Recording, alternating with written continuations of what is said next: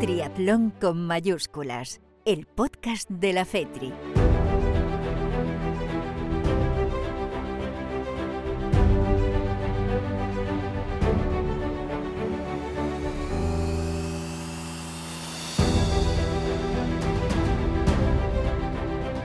¿Qué tal? Muy buenas, bienvenidos a un nuevo capítulo de Triatlón eh, con mayúsculas el podcast de la Federación Española de Triatlón y en este caso es un capítulo especial porque vamos a hablar, vamos a poner el foco en lo que fue el fin de semana en Málaga con ese Pro Tour, con el Phoenix eh, Kids by Javier Gómez Noya y con la Copa del Mundo de Triatlón eh, Paralímpico.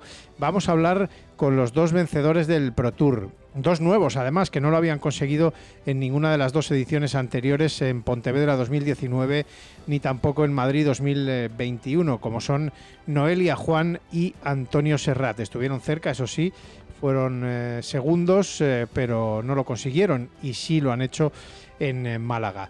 También hablaremos con nuestros triatletas eh, paralímpicos que se trajeron un botín espectacular de Málaga con cinco medallas de oro, con cuatro medallas de bronce, certificando eh, prácticamente un par de plazas más para los Juegos Paralímpicos, como Eva Moral y Lionel Morales, que será uno de nuestros protagonistas en el día de hoy. La otra será Andrea Migueles, que se subió al podio nuevamente después de un año un poco complicado con el cambio de, categoría. Y por último, también le daremos eh, la visión eh, institucional, la visión desde la parte de competiciones de la FETRI, en la figura de su director, de Jorge García, que nos va a hablar y nos va a analizar un poco lo que ha sido Málaga, teniendo en cuenta que el año que viene allí será la gran final de las series eh, mundiales. Bueno, pues con este completo menú arrancamos ya este especial podcast Málaga 2023.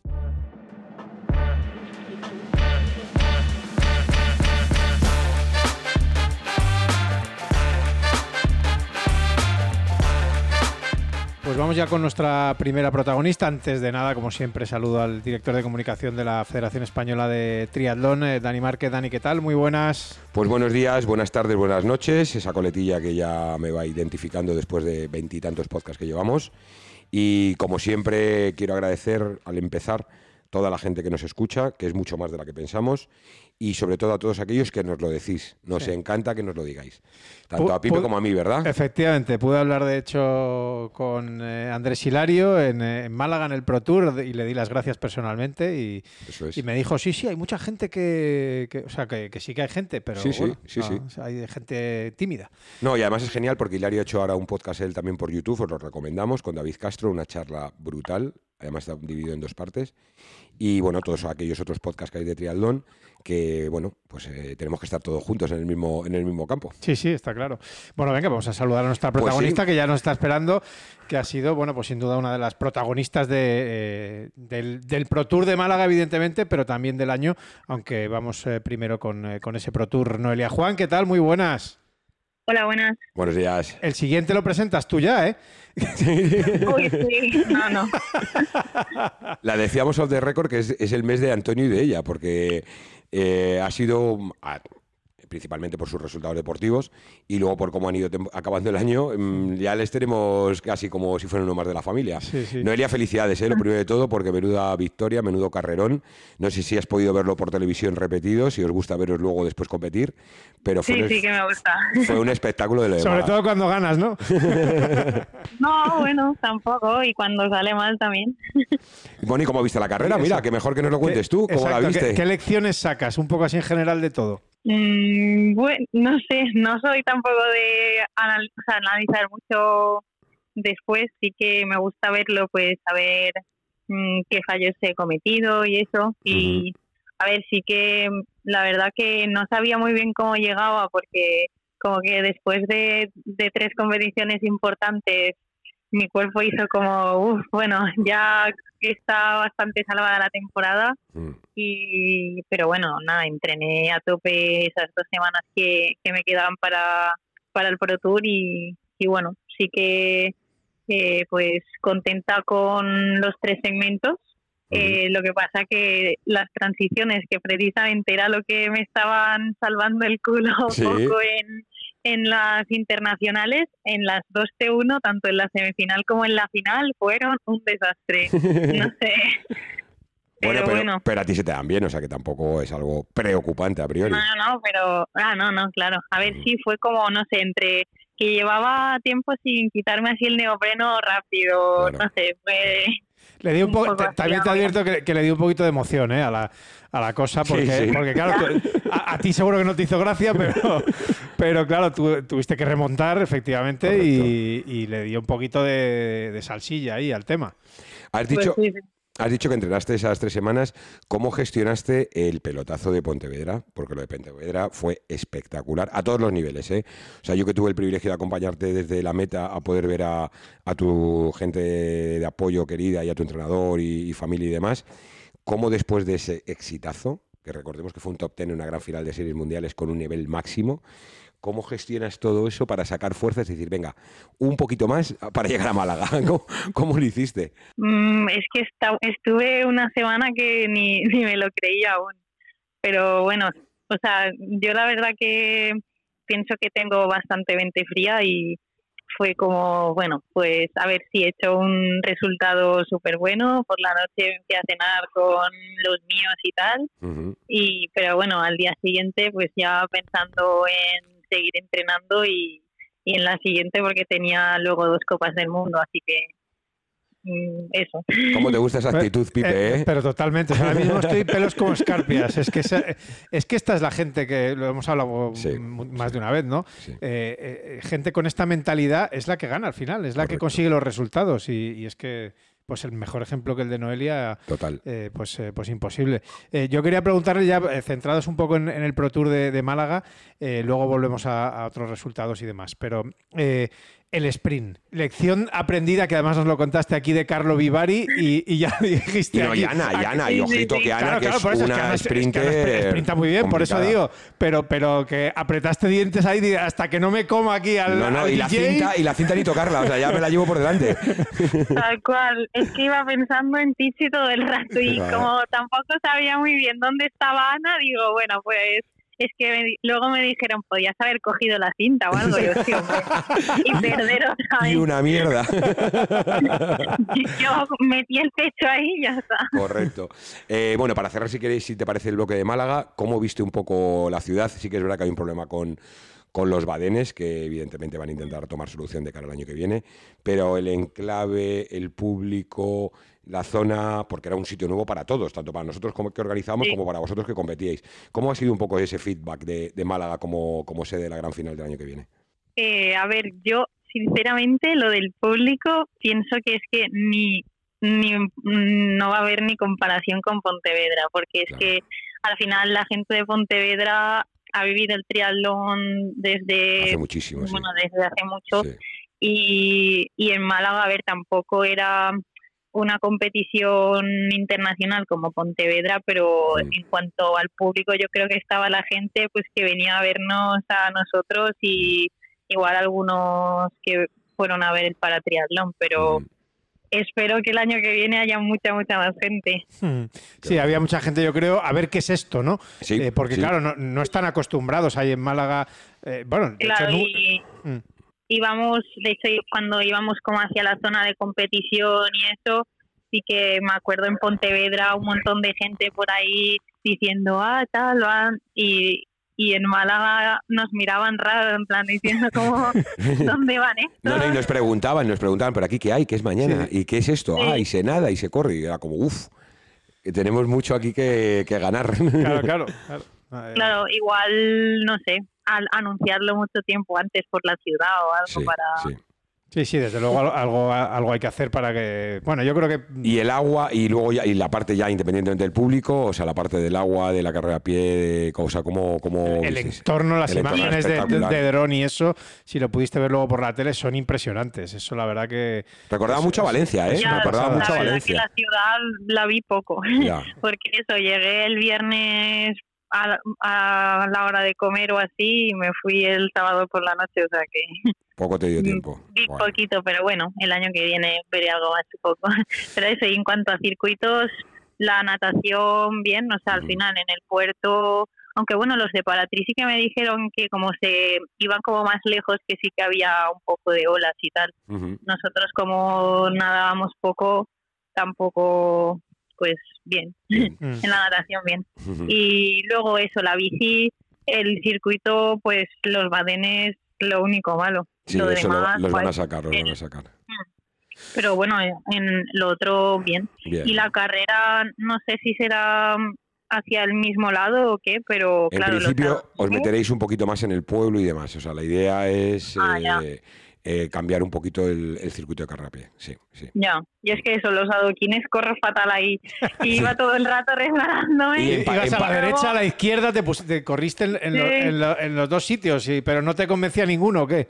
No, porque es que era como, en la izquierda había como más agujeros, Sí, pero los veía. Es que en la derecha estaba como liso, sí, estaba como asfaltado por encima de los agujeros, entonces no los veía, pero sí que estaban. Claro.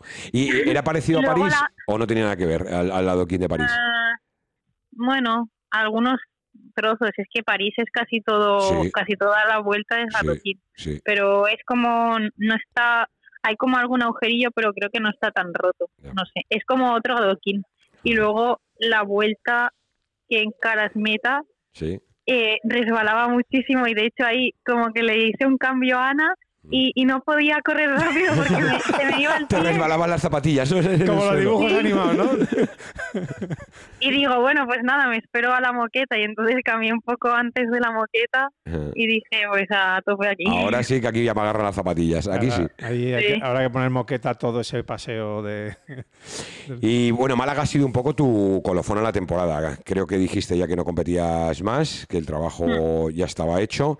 Evidentemente no llegas a, a ese primer criterio que sí ha llegado Miriam de estar entre, no me acuerdo si son 15, 20, 20, primeras. las 30 chicas las 20 primeras. Mm. Eso es, habrá que esperar ya a la segunda fase donde Iñaki anuncie quién va a los juegos, que por lo mismo, por, criterios hasta creo que es hasta mayo, hasta junio no se hace público. Entonces toca ahora, bueno, pues confirmar este gran año que has tenido, Noelia. Me imagino que tu objetivo principal es el alcanzar los juegos. Ahora analizaremos un poco la evolución que has tenido este año, que es de, o sea, impresionante. Te lo dije ya en privado y ahora te lo digo eh, público. Y, y bueno, es un poquito ese balance de esta temporada de ir a series mundiales, de competir fuera y de empezar a conseguir unos resultados que no sé ni. Me imagino que tú siempre los has soñado o has trabajado por ello, pero que yo creo que a más de uno no, no se esperaban. Mm. Tan rápido, además, ¿no? Eso es.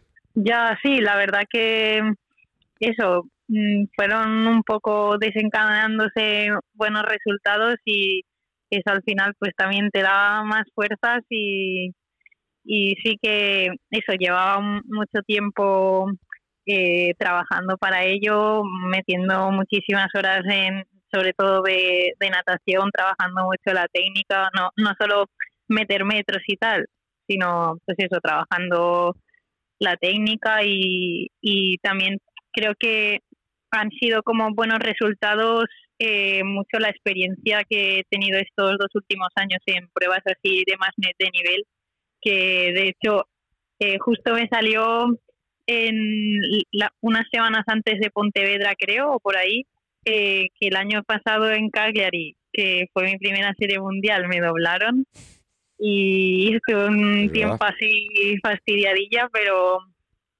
bueno, que al final, pues eso, en un año todo lo que he progresado Impresionante. eh, ha sido brutal. ¿Qué, qué es, qué es de lo que me- más te sorprendes de ti misma? Eh, no sé si la natación, la bici, la carrera a pie, la experiencia, los resultados, no sé, que cuando te has Mm, echas la vista atrás dices, uff, esto cómo, pu- cómo he podido hacer esto, ¿no? Bueno, mm, tampoco lo pienso mucho. O sea, eso lo que lo que he dicho antes, pues ir, ir progresando en los tres elementos. eh, eso, la natación la he trabajado muchísimo, las transiciones también, porque sabía que, pues eso, en natación no puedo estar aún al nivel que pueden estar las primeras, pero al final la transición con mi carrera a pie y haciendo bien, pues ponerte el casco lo más rápido que puedas y todo, ahí podía avanzar muchísimo. Y de hecho, estas últimas competiciones, que igual salía un poco rezagada del agua, si igual recortaba cinco segundos con el corte, pues podía salir con, con la gente. Claro. Y igual que en la, en la T2, sí que me cuesta un poco aún como bajarme delante del grupo, Ujú. sí que como que voy eh, yo en cuanto eh, si puedo doy relevos y por ejemplo en en Roma y en Tánger, que iba bastante delante en el grupo. Luego, cuando estamos llegando a la T2, eh, como que me pasan muchas y me da un montón de rabia, pero bueno, luego salí adelante porque eh, corría un montón en la trans y adelantaba gente y me ponía las zapatillas súper rápido, igual salía, eh, no sé, de las cinco primeras, así. Bueno, no, en Roma mm, la lié un poco, pero bueno. pero bien. O sea, esa sería una asignatura pendiente, ¿no? O sea, el llegar a la T2 eh, eh, y, quedarte ahí mejor colocada en esos primeros puestos. Y claro, esas cosas las puedes trabajar entrenando con tu grupo, pero es que lo más real es la competición. y hay cosas que te da la experiencia a ese nivel y ya está. No puedes entrenar en casa. Perdona que vuelva a incidir en, el mismo tema, Noelia, otra vez, pero cuando, a ver, los que somos habituales de, verte en competiciones, eh, joder, te teníamos medio ubicada como dualeta. O sea, eras, sí que es verdad que siempre has sido triatleta, me acuerdo de una Copa de Europa tuya en Canarias hace... 5, 6, 7 años, eh, pero tiene ese hándicap de la natación. Mm. Y en Dualdon eras una auténtica mm, salvaje con tu club, e incluso yo creo a nivel internacional. ¿En esos momentos tú pensabas que ibas a estar en la lucha por unos juegos? Mm, a ver, yo siempre he sido como de pensar en, en el ahora y ya está. Y sí que muchísima gente de mi alrededor siempre es como, ah, los juegos, no sé qué, igual que la gente que te dice, bueno, ¿cuándo un Ironman? Y yo, bueno, pues ya se verá. claro, piano, piano. Déjame que crezca un poco más, ¿no? es ir, pues, paso a paso y, y eso sí que, pues, estos dos últimos años sí que ha sido, pues, objetivo juegos, pero pues eso, si, si hecho la vista atrás, hará como cinco o seis años que, que igual empezaba eh, yo creo en categoría sub-23 que, que, empezaba a hacer algunas copas de Europa, alguna copa del mundo, pues pues no sé. que te quite lo bailado, Noelia, porque es espectacular. La verdad que, el año ha sido impresionante, cerrando además con esa plata en, en Tánger y, con ese quinto puesto en, Roma antes del, Pro Tour. Y Pontevedra, es que... Sí, el noveno de Pontevedra que, comentaba, sí, sí, pero después de Pontevedra, además hizo también esos dos grandes eh, resultados. Y un año anterior siendo doblada, o sea, es que es curioso, toda la historia que ella nos está contando, la verdad es que es, es para un documental, o sea, mm. cómo has evolucionado y, y, además sin hacer ruidos, y, o sea, siendo una persona bastante discreta en ese aspecto de, un, perfil pues muy afable, o sea que no, hay ningún problema nunca de, nada. Y es verdad que, la temporada ha sido espectacular. Yo como curiosidad, ya para ir terminando, ¿cuál ha sido la, la carrera de este año eh, que más te ha gustado, tu actuación, al margen del resultado? Hombre, supongo que Pontevedra. Mm. O sea, no solo por el resultado, sino al final, yo qué sé, verme ahí delante y con, las mejores del mundo, pero también es que los días antes, em, o sea, estaba entrenando y decía, es que me encuentro súper bien, ¿sabes? O sea, no sé, como con sensaciones de decir, es que llevo lo mejor que puedo ahora. Y además es importante, y eso nos lo decís más de uno y de, y de una, que podáis ver en competición cómo llegáis. Porque hay a veces que los deportistas llegáis, como tú estás diciendo ahora, llego a tope y luego la carrera no te sale. Que a lo mejor el resultado ha sido bueno, eso es. Y a lo mejor, oye, que es un quinto en una Copa del Mundo, es esto. Y la gente, qué mm. bueno. No, pero es que yo estaba para más. Y eso es muchas veces frustrante para vosotros. Me acuerdo, por ejemplo, hablando con Irache después de, mm. de, Pontevedra, que llegaba a un nivel estratosférico y luego te sale la carrera que te sale y te quieres morir. Claro. Entonces me imagino que en ese aspecto no solamente es el resultado, sino las sensaciones con las que llegabas y, y, y, y la satisfacción, eso es. Eso, es, en competición. Correcto, correcto. Bueno, pues nada, vamos a ir acabando, Noelia. ¿Qué planes tienes para el año que viene? Imagino que Abu Dhabi será una de las primeras ya ahí marcadas como series mundiales e intentar, pues, pues estar ahí en esas elegidas por Iñaki en el mes mayo, junio, que van a ser unos mesecitos potentes también.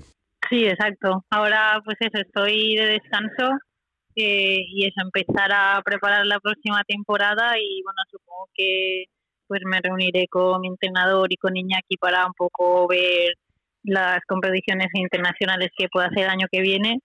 Y pues eso, objetivo pues estar en París. Em, yo ya ahora sí que la última. Eh, ¿Paras totalmente ahora en esto que, estás de vacaciones? Eh, ¿Se para totalmente o, siempre haces algo, alguna cosilla así no sé, sales a correr un rato, o montar en bici, o, de esto de paras eh, por completo. De triatlón sí paro. Ni nado, ni bici, ni correr.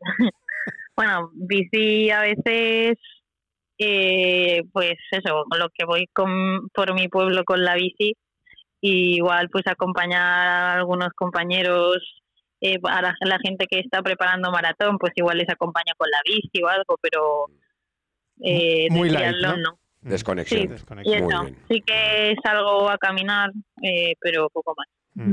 ¿Y, cuando... bueno, y, aprovechar a hacer muchas cosas que luego no puedo hacer. Correcto, conciertitos, cosas así. Y disfruto un poco de la vida, Noelia, también. Claro que sí, claro que sí. ¿Y cuándo empezáis la pretemporada? Tres mm, semanas. sí, a ver, ahora llevo una semana y supongo que esta descansaré también completamente igual pues la, la semana que viene sí que empiezo a salir algo y ya la siguiente pues en serio, no sé. Joder, dos semanas. Lo, lo, voy viendo. Y oye, ¿y eres golosa luego temas turrones, navidades, comidas, tal? Ah, bueno, no, además tú eres celíaca, ¿no? ¿Tienes algún tema con la alimentación, no, Noé? Eh, bueno, a ver, sí que estas dos semanas como que suelta un poco la manga y luego pues a ver en, y luego cierras, el, grifo adelantas los turrones y luego cierras el grifo ¿no? No, en Navidad sí que me controlaré, que si no, que aún la vista y ya. Muy bien, muy bien. Bueno, Noelia, Juan, eh, felicidades de verdad por este año tan espectacular eh, y, y, por, y por cómo eres y, en fin, eh, un lujo, la verdad, tenerte aquí en, este podcast y, nada, descansa, disfruta de tus días de, de paz y de tranquilidad y, nada. Ah, bueno, de paz y de tranquilidad poco, pero mejor, mejor, mejor. pues de descanso, de descanso. Yo por mi parte igual, Noelia, la verdad es que muchas gracias por todo, por la disponibilidad que tienes habitualmente para todo lo que os mareamos nosotros, verdad yo, desde redes sociales, podcast, programa de televisión, bla, bla, bla, bla, bla, bla. De hecho, grabaremos pues una cosita para anunciar en unos días. Eh, nada, muchas gracias por, por echarnos una mano siempre que puedes y mucha suerte para la temporada que viene. Eso es. Bueno, muchas gracias a vosotros. Gracias, Noé. Gracias. Chao. Hasta luego.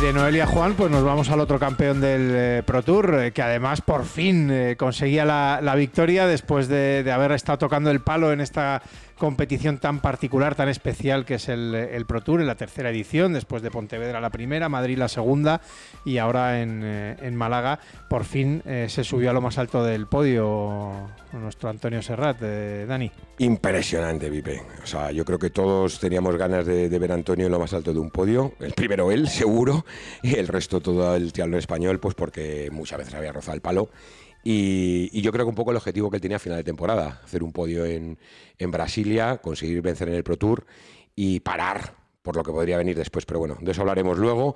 Lo de Málaga fue espectacular.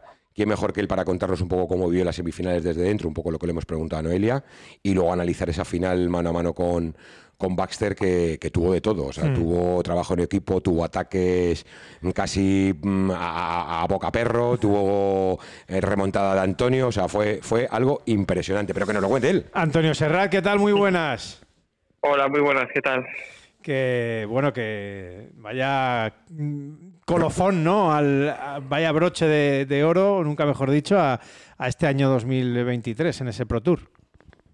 Sí, bueno, la, verdad es que, bueno, las dos últimas pruebas de esta temporada, bueno, eh, bueno, ha sido unas buenas sensaciones en carrera acompañado de, un buen resultado, ¿no? Al final eh, ha sido una temporada larga, empezamos en marzo y bueno, a veces siempre cuesta no encontrar el resultado, ¿no? Porque puedes tener buenas sensaciones y, claro, eh, no salen las carreras y, bueno, pues he tenido un poco la, fortuna de que de que he encontrado un poquito todo y tanto en Brasilia hace dos semanas y hace una semana en, Málaga en el Pro Tour, bueno, pues se ha juntado un poquito todo y la verdad es que, bueno, mm, siempre es un gusto, ¿no? Pues eh, cerrar con un buen sabor de boca el año.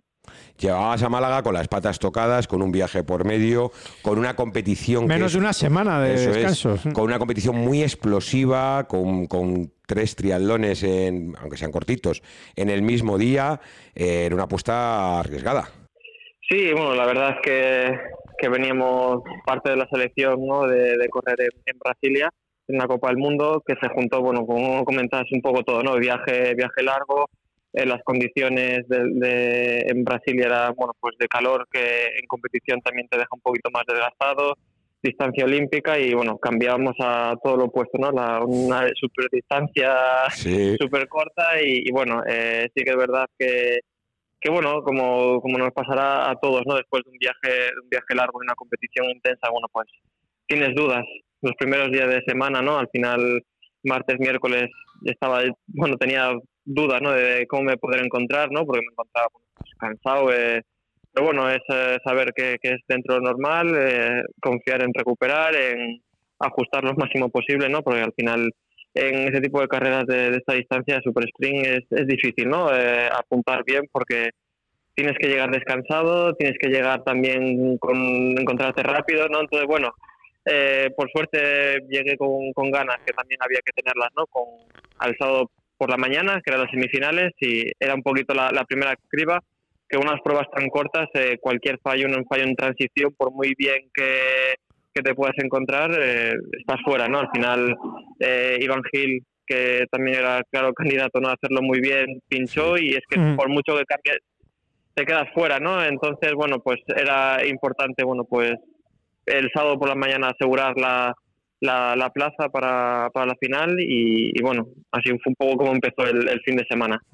Oye, ¿qué, ¿qué, haces de las semifinales a la final? Eh, ¿Te vas al hotel? Eh, ¿Te quedas por ahí? ¿Te da tiempo a eh, porque era eso terminó como a las eh, doce y media, ¿no? Sí, 12, una cosa así, las semifinales, y las finales era, a las... Eh, 6 menos cuarto creo que corrían ellos. 6, 5.45 corríais vosotros. ¿Qué se hace en ese periodo? ¿Intentas descansar o, cómo gestionas ese tiempo? Bueno, pues la, suerte que, que tenía, bueno, pues que estaba en un apartamento cerca, relativamente cerca de la, de la carrera, un momento después de la semifinal, al poder eh, clasificar directamente por, por puestos y no tener que, esperar a, a, los tiempos, porque había cuatro plazas que clasificaban por tiempos, bueno, pues ya estás nada más cruzar línea de meta y ver que no hay ninguna descalificación, ningún penalti raro, que estás dentro de, la final, bueno, pues es eh, comer cuanto antes, ¿no? Porque al final, aunque sea una distancia muy, muy corta, eh, tiene la, la, cosa, ¿no? De que competimos otra vez por la tarde, ¿no? Entonces hay que era importante, ¿no? Bueno, pues aunque fuera una comida ligera, comer cuanto antes, descansar. Intenté dormir un poquito de siesta, pero para descansar, pero al final era un poco difícil, ¿no? Con, con los nervios y, demás. Entonces, bueno, pues era un poco, bueno, pues estar tranquilo las horas previas y luego, bueno, pues eh, volver a activarse otra vez, calentar un poquito en bici, un poquito corriendo, dejar todo en transición y, bueno, es un poco el día de, la marmota, ¿no? De, de tener la sensación de que estás repitiendo otra vez lo mismo, pero bueno, en el momento en el que entras un poco y como teníamos la, las chicas competían antes, bueno, pues ya ves competir, ves como estas carreras que bueno, pues son chulísimas, eh, parece que no, pero son músicas con, o sea, carreras con música, que, la gente que se queda pone música para motivarte, entonces bueno, pues ya entras un poco en, faena y nada, cuando ya nos dieron nuestra salida ni, ni había sueño, ni había cansancio, ni, ni nada, ya era ganas de competir y, de, dar lo máximo. ¿Cómo afrontabas la final después de que en semifinales salías con el dorsal 1 y encima por tu lado caíais todo, casi todos los favoritos? Porque cuando vimos pares impares decimos, esto parece que está hecho apuesta, ¿veis? Todos, todos para un lado, todos para un lado, todos para un lado, todos para un lado. Una vez que solventaste esa semifinal, como has contado, además directa, ¿cómo afrontabas la final? ¿Hablaste con Sergio antes de la competición? ¿Os pusisteis de acuerdo? ¿Fue algo que luego pasó en, en la final? O, bueno, cuéntanos un poco cómo viviste tú, tú esa final que fue mano a mano entre, entre y tú. O sea, directamente no, no, no hablamos nada con, con Sergio ¿no? de, estrategia, ¿no? Sí que es verdad que, bueno, que nos conocemos bien, que sabemos un poco el tipo de carreras que, que nos viene mejor, ¿no? O, que nos gusta más. Eh, entonces sabíamos que si hay que aliarse con alguien, bueno, pues Sergio en este caso era un buen aliado para, para hacer una, una, carrera, una carrera dura, ¿no? Eh, eh, la natación también, al ser tan cortita, es difícil eh, encontrarte con alguien, ¿no? Es tan, tan rápida que no vas pensando de a quién tengo al lado y además salir con el neopreno no sabes quién es quién, ¿no? Entonces, en natación, por mucho que hubiera querido buscar a Sergio, no, ni él me hubiera encontrado ni yo lo hubiera encontrado a él, ¿no? Sí. Era un poco más, bueno, pues hacer una natación fuerte. Por suerte, bueno, pues pude hacer una, una buena natación. Eh, salió Edu Blanco, el chico de, de la Universidad de Alicante, que nadó muy bien, que nos sacó todos un poquito de, distancia, pero bueno, pude salir eh, detrás de él y me subí a la bici y tiré, tiré fuerte. En un principio estábamos Edu Blanco, eh, Godoy y yo, y, cuando miro para atrás aparece Sergio, que no sé cómo, lo hizo, ¿no? tendréis que preguntárselo a él porque yo me encontré un poco esa situación de carrera, apareció un poquito de, supongo que atacaría, ¿no? Del grupo, un poquito del grupo y, y el momento en el que vino él, ya vino él, él fue un poco el que tenía ya más decisión de, carrera, de, de tirar para adelante y bueno, ¿Cómo, achuchaba al pobre Du Blanco que estaba ya con, la lengua afuera y el venga, dale, dale, dale, ahí, relevo, relevo. Y descolgasteis a Ses y a, Edu, entonces descolgasteis a los dos. Bueno, pero creo que fue al final, ¿no? Pero yo creo que colaboramos todos porque al final, eh, luego hablando con, Ses, también era una situación de carrera. En el momento en el que te encuentras en ese tipo de, situación de carrera de estar adelante, eh, no puedes dudar, ¿no? Al final de una distancia tan, tan corta, bueno, pues cada segundo que, que puedas ganar es, es oro, ¿no? Entonces, en ese momento nos venía bien a los cuatro, colaboramos muy bien los cuatro y, nada, pues cuando nos bajamos a correr, pues sí que Sergio y yo conocimos un poco, ¿no? Y en ese momento sí que era un poco decir, bueno, eh, no nos vamos a hacer daño hasta cierto momento de, la competición, vamos a, a, trabajar un poco en equipo porque, porque venía gente muy fuerte por atrás. El mismo SES es un tío que, el tiburón Con 37 años, ¿eh? La guerra, la guerra que dio con 37 años. ¿eh? Las dos, las semis y la final también. Sí. sí, entonces sabíamos que era también. Le puedes meter 10 segundos corriendo, pero te los puedes recortar nadando. O sea, eh, había que tener mucho cuidado. Venía David Castro, David Cantero, Jenny, se empezaba a saltar y de cuentas y bueno, eh, vamos no a hacernos daño ahora. Mm. Trabajamos en equipo, sobre todo en la bicicleta, porque ellos también iban a, tirar para, para cogernos. y bueno, en bici la primera parte de bici del segundo triatlón, bueno, no queda otra que, trabajar y sí que un poquito más al final, bueno, pues ya, ya empezábamos a, vigilarnos un poquito de, los dos porque, porque bueno, eh, también queríamos ganar, ¿no? La, la carrera los dos, ¿no? Así que, que Sergio aprovechó ese momento, ¿no? Pues un poco para, intentar sacarme diferencias en la transición, que casi lo consiguió y, y entonces ya, claro, ya también entraba yo mis dudas de decir, uff, tres segundos a Sergio, tampoco va a ser muy fácil recuperárselo, porque Sí, pues tardaste un y medio. Saliste echando fuego. Eh, tardaste un y medio, Antonio. 100 metros ya lo habías eh, recuperado. Porque, salí, salí con todo, ¿no? Sabía que no le podía dar nada, ¿sabes? Él ya había jugado un poco sus bazas, ahora me tocaba eh, a mí. Sabía que cuanto, quería cuanto antes cogerlo, cuanto antes mejor, pensaba. Y cuando lo cogí, dije, bueno, ya que he llegado aquí dándolo todo, bueno, voy a intentar hacer la primera vuelta fuerte y bueno, pues las fuerzas me, acompañaron, pude mantener el ritmo y bueno, pues le pude sacar unos, unos segunditos que pude mantener la, segunda vuelta y la verdad que, que contento con, con, la carrera, con las sensaciones de cómo se dio, ¿no? de, bueno, de verme competitivo en todo momento y bueno, luego también muy contento por, por Sergio porque se lo había merecido igual que yo, ¿no? Buen puesto porque creo que hicimos una buena carrera los dos. Y luego bueno vino Jenny tercero que bueno que digo menos mal porque hizo una última recta que luego viendo la carrera repetida digo, digo pues el, el, tío iba a fuego eh iba a fuego sí sí sí sí. A ver es, curioso todo esto. recordemos lo del sprint que en la anterior edición en Madrid llegaron eh, y Sherry y, y Jenis le, le gana en el sprint, por eso yo creo que va un poco esa, totalmente. Ese, ese final.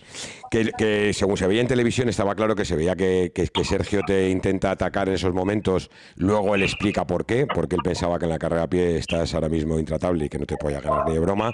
Apostó un poco por la psicológica, que fue lo que luego te, se la devolviste tú, cuando le cogiste rapidito y cambiaste el ritmo, o sea que yo creo que fue una guerra psicológica entre los dos, pero tanto él hacia ti como tú hacia él, los dos estabais contentos con el resultado de cada uno y con el de vuestro compañero compañero, porque al final es verdad que, que no tanto un compañero de entrenamientos como decía él después de la meta, pero sí que habéis compartido muchas horas de, entrenar y, muchos viajes juntos y, competiciones y al final oye, pues, pues, pues son compañeros en los que me imagino que, que mejor eh, alguien con el que conoces y con el que habitualmente compites que alguien no conoces de nada. Así que yo creo que fue un broche de oro bastante bueno. ¿Cómo ves la sede, Antonio, de cara a la gran final del año que viene? Es verdad que el tema de los badenes ya se ha comentado, que van a intentar levantarlos, que era un poco la situación más complicada.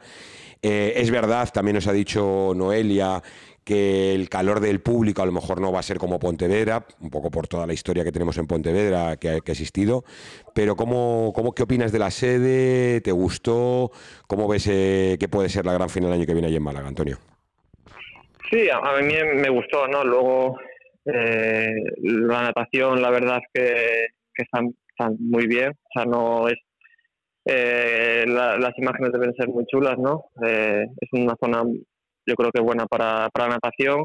Y luego, bueno, la, el tramo de bici, no sé cómo serán los circuitos, ¿no? Es que pueden variar, ¿no? Al final... Eh, sí, sí, pueden variar, pueden variar. Sprint, ¿sabes? Entonces, sí. no sé cómo, cómo sería la, la, logística para el triatlón olímpico, ¿no? Pero, mm. pero los circuitos me parecieron muy, muy rápidos.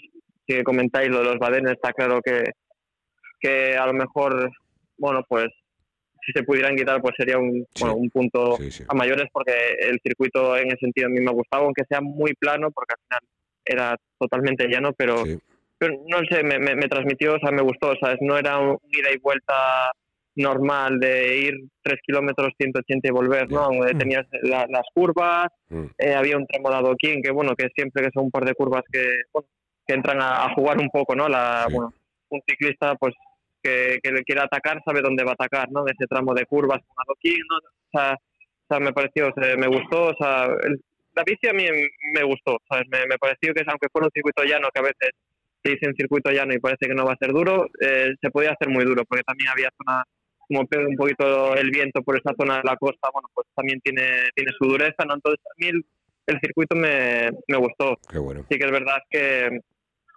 que claro, que no sé cómo serán el próximo año, ¿no? Pero, pero bueno, más o menos serán por esa zona, por lo que yo creo que, que puede ser un circuito atractivo para, para el triatlón. Y luego la carrera de pie está claro, estamos hablando de que era vueltas de un kilómetro. Sí, no creo que, claro. que, quieran hacer. No, se tiene intención, ahí, ¿no? no se tiene intención de entrar un, un, poco. un, poco. más a la ciudad y demás. Sí, sí, también se va a variar. Sí, mm. sí pero bueno, yo no sé, yo la, la, he disfrutado, a lo mejor también porque he tenido, porque bueno, el resultado acompañado, pero la he disfrutado mucho, ¿no? Al final tenía aparte de, de muchos amigos de, del fluvial que estaban animando como auténticos hooligans. Sí. Entonces, yo me, el, la carrera pillo sí que sentí el público muy muy cerca, ¿no? Pero bueno, muy bueno, muy bueno. Eh, Andrés Tendán, Ana Santis, toda la gente del, del fluvial estaba ahí gritando y la verdad es que que bueno, que en ese sentido yo, yo, me sentía acompañado con el Estaban los prometidos, pero... los prometidos por ahí gritando, a ver si se casan de una vez ya los dos. Qué pesados son, que llevan un año y medio para casarse, hombre. no, pero bueno, sí que es verdad que, que también en el momento en el que eh, se hable de, un, de, una prueba de mundial, la afluencia de público va a ser, no, va a ser tremenda. Eh, mayor que, que, el, o sea, el Pro Tour es una pasada, pero bueno, en lo que puede mover una prueba de, de una gran final, pues será mucho más y yo creo que siendo la ciudad que es mala, una ciudad grande, en una zona eh, buena para, para acercarse a verlo, yo creo que a lo mejor nos sorprende e incluso trae más público que, que Pontevedra este año, ¿no? Entonces, bueno, eh, yo creo que, tenemos que aprovechar todo el triatlón español que pues tener la suerte de, de poder vivir, ¿no?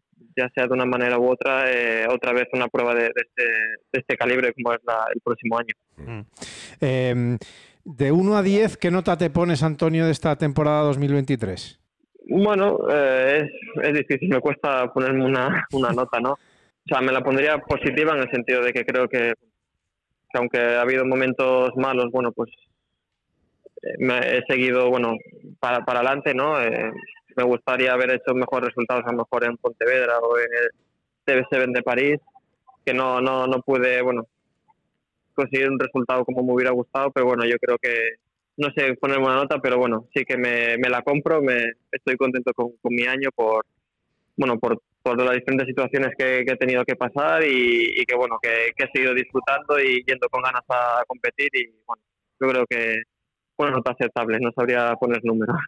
Es que ha sido un año muy curioso, muy, muy, muy, muy curioso. Ah, o sea, venía... eh, poniendo, poniendo, todo no, en la balanza, eso me refería es un poco que él analizara sí, sí. cómo había sido su, su año. Es que haciendo un pequeño resumen, venía de ser el, el, el mejor español en series mundiales, mm. y haber estado en top 10, incluso liderando series mundiales, corrígeme si me equivoco, Antonio, y, y, a pasar a, a pruebas muy, muy malas muy malas a nivel de resultado, ¿eh? no sé, te digo de, sensaciones, a otras otra vez buenas, eh, Hamburgo ser el único que se metía en la final, o sea, es que ha habido como un sub y baja en todo momento, París con una carrera a pie que si tú ves los parciales es estratosférico, mm. pero se queda dos minutos mirando a Iñaki cara a cara que pensaba que les había dado un vaído a los dos, que es que a uno le funcionaban los cuádriceps y el otro no sabía qué decir, estaban, arranca, arranca, o sea, me he olvidado situaciones curiosas, pero al final estamos rozando una plaza olímpica casi, casi, casi en el bolsillo, ahora que no soy Iñaki, porque estamos esperando a los resultados de Viña del Mar, de Panamericanos, él está en el puesto 12. Es lo que queda nada Tendría que bajar al 16, o sea, estamos hablando de que tiene ticket y medio en el bolsillo. Entonces yo creo ticket y tres cuartos, y más, yo. diría hasta un 99%, porque no quiero pillarme los dedos porque mi director técnico me mata. Pero, pero yo estoy convencido que así a principio de año dice, a ver, Antonio, el, a diciembre, eh, tique para los juegos en el bolsillo, has ganado el Pro Tour y has hecho el que pues firmo. Y plata en Brasil. Correcto, o sea, yo, yo creo que a, nivel, como dice él, es una, una, positivo, pues que puede ser un 6, un 7.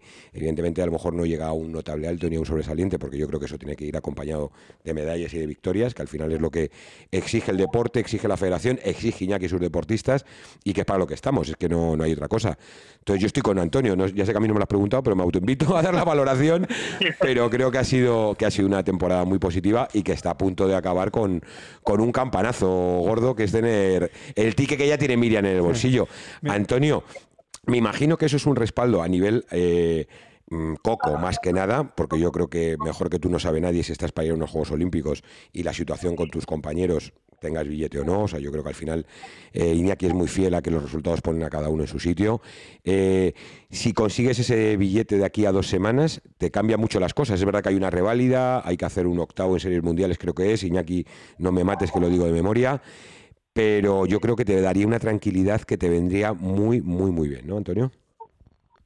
Sí, como, como bien dices, mm, que cumplas ese criterio ¿no? de, terminar el año dentro de, en este caso, los chicos el top 15 en el ranking olímpico, no te asegura directamente la plaza, pero sí que, que, bueno, que tienes como un primer paso, ¿no? De que si consigues realizar eh, un puesto en una serie mundial, pues ya es tuya, ¿no? Entonces, bueno, es, sí que es diferente, ¿no? Es, bueno, pues empezar el año, bueno, pues sabiendo que tengo, lo que tengo que hacer exacto, ¿no? Al final, sí que es verdad que con el nivel que hay en España, que el nivel es que empiezas a echar cuentas, a echar números y, no hay plazas para, para, todos, ¿no? Entonces, bueno, pues por lo menos tener ese objetivo de, saber lo que tienes que hacer para, para confirmar eh, esa, esa plaza, bueno, pues sí que sería un poco más tranquilidad y, y bueno, más que no, no, sé si tranquilidad, pero bueno, tener las cosas un poquito, bueno, saber lo que tienes que hacer, ¿no?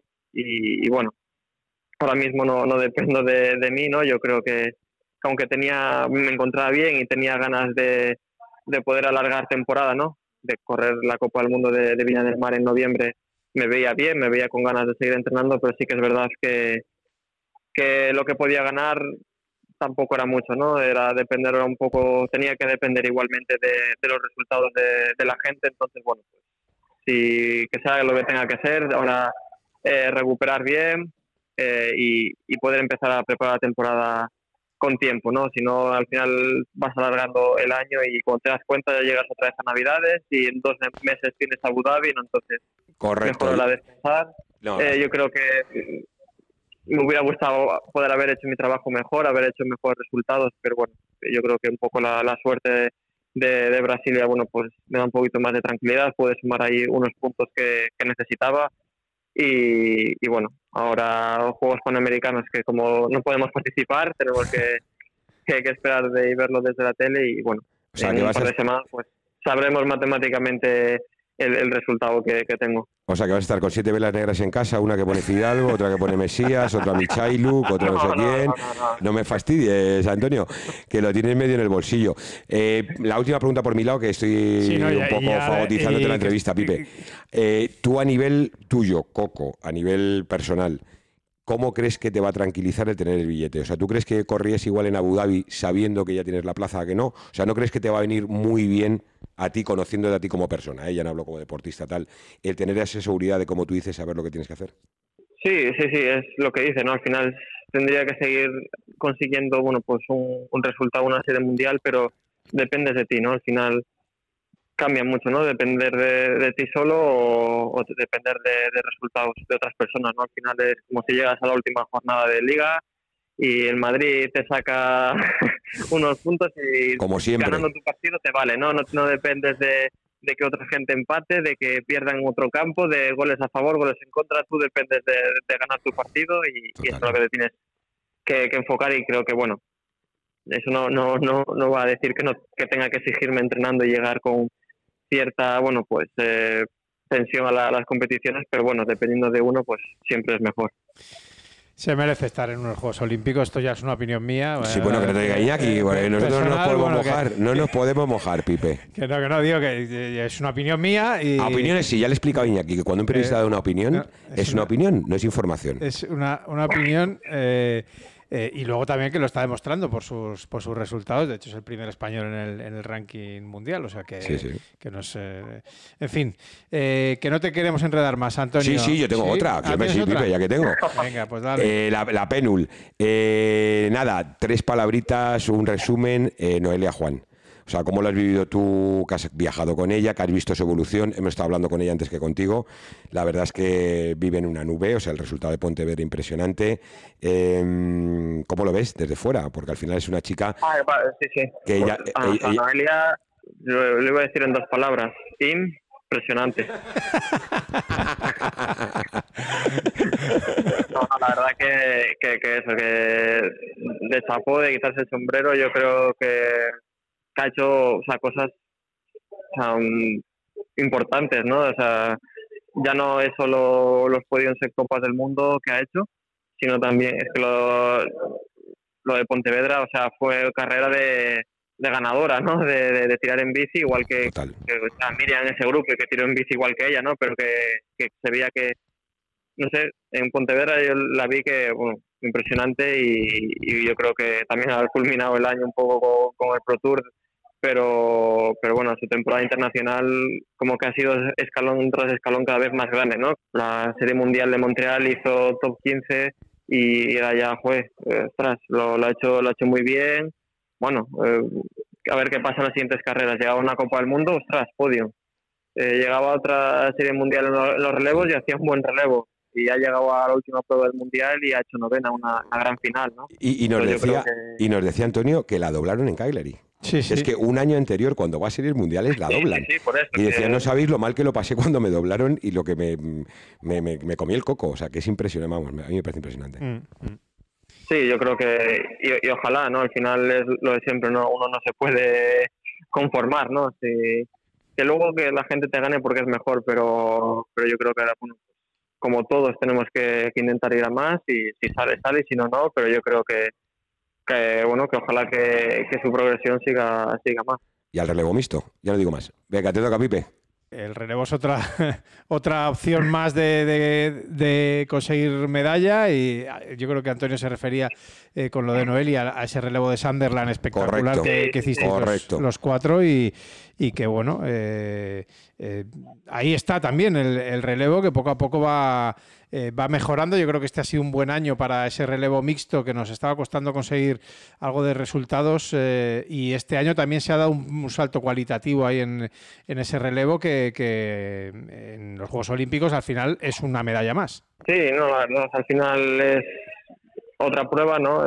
otra oportunidad de bueno, ya medalla, diploma, ¿no? De, bueno, de, de hacer algo, algo chulo y yo creo que, que hay buen, buen equipo, ¿no? Al final eh, eso depende un poquito al final de, de quién compita, y, pero yo creo que ha habido diferentes equipos en diferentes pruebas y, y se han conseguido buenos resultados con, montándolo de forma diferente, ¿no? Que no, no ha sido siempre, digamos, la, la misma estructura de equipo, sino que, que ha habido también en, en el europeo eh, de, de, relevos en Bali que sí, que consiguieron medalla y, y a lo mejor no ha sido el mismo equipo con el que corrimos en, en Sutherland, ¿no? O el equipo que ha corrido en Hamburgo también era otro, ¿no? Entonces, yo creo que también eso es bueno, ¿no? Que, que dentro de formar diferentes equipos se, se consigan también buenos resultados, eso también motiva, ¿no? Por, para querer y eso también hace que sea un poco más difícil entrar en, en, ese, en ese equipo y, que demuestra de que la gente que, que, lo, que esté en el, en el relevo pues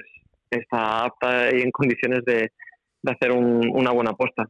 al final es lo que, que es un poco lo que también es lo que mola, ¿no? De, los relevos mixtos que siendo un, el triatlón, bueno, pues un deporte individual en el que cada uno tiene que, que pensar y por uno, tener también en, en el triatlón pues la oportunidad de, de trabajar en equipo y tener esa sensación de equipo y de motivarse y de, y de colaborar y de dar cada uno su punto de, de perspectiva dentro de la carrera, de tácticas y eso también es algo que, que motiva y que, que, que es bueno que tengamos para, para que el que compita en el relevo pues que vaya con, con las ganas de, de competir por, por, por, un equipo.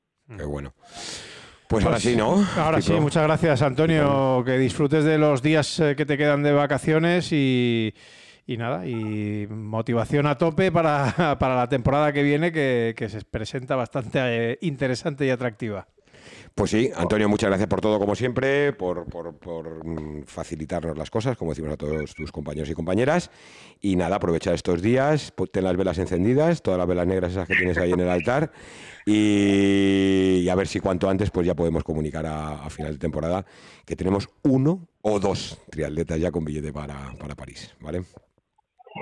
Bueno, pues no, gracias a vosotros, eh, encantado, encantado siempre de, de participar en en los podcasts con, con vosotros y a recuperar fuerzas y, y, a preparar el próximo año. Cómete un buen centollo y una buena langosta, hombre, que estás por ahí por Vigo. Cómete algo de marisquito rico por nosotros. Pues sí, Venga.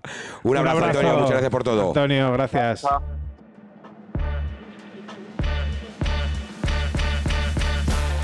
Para triatlón.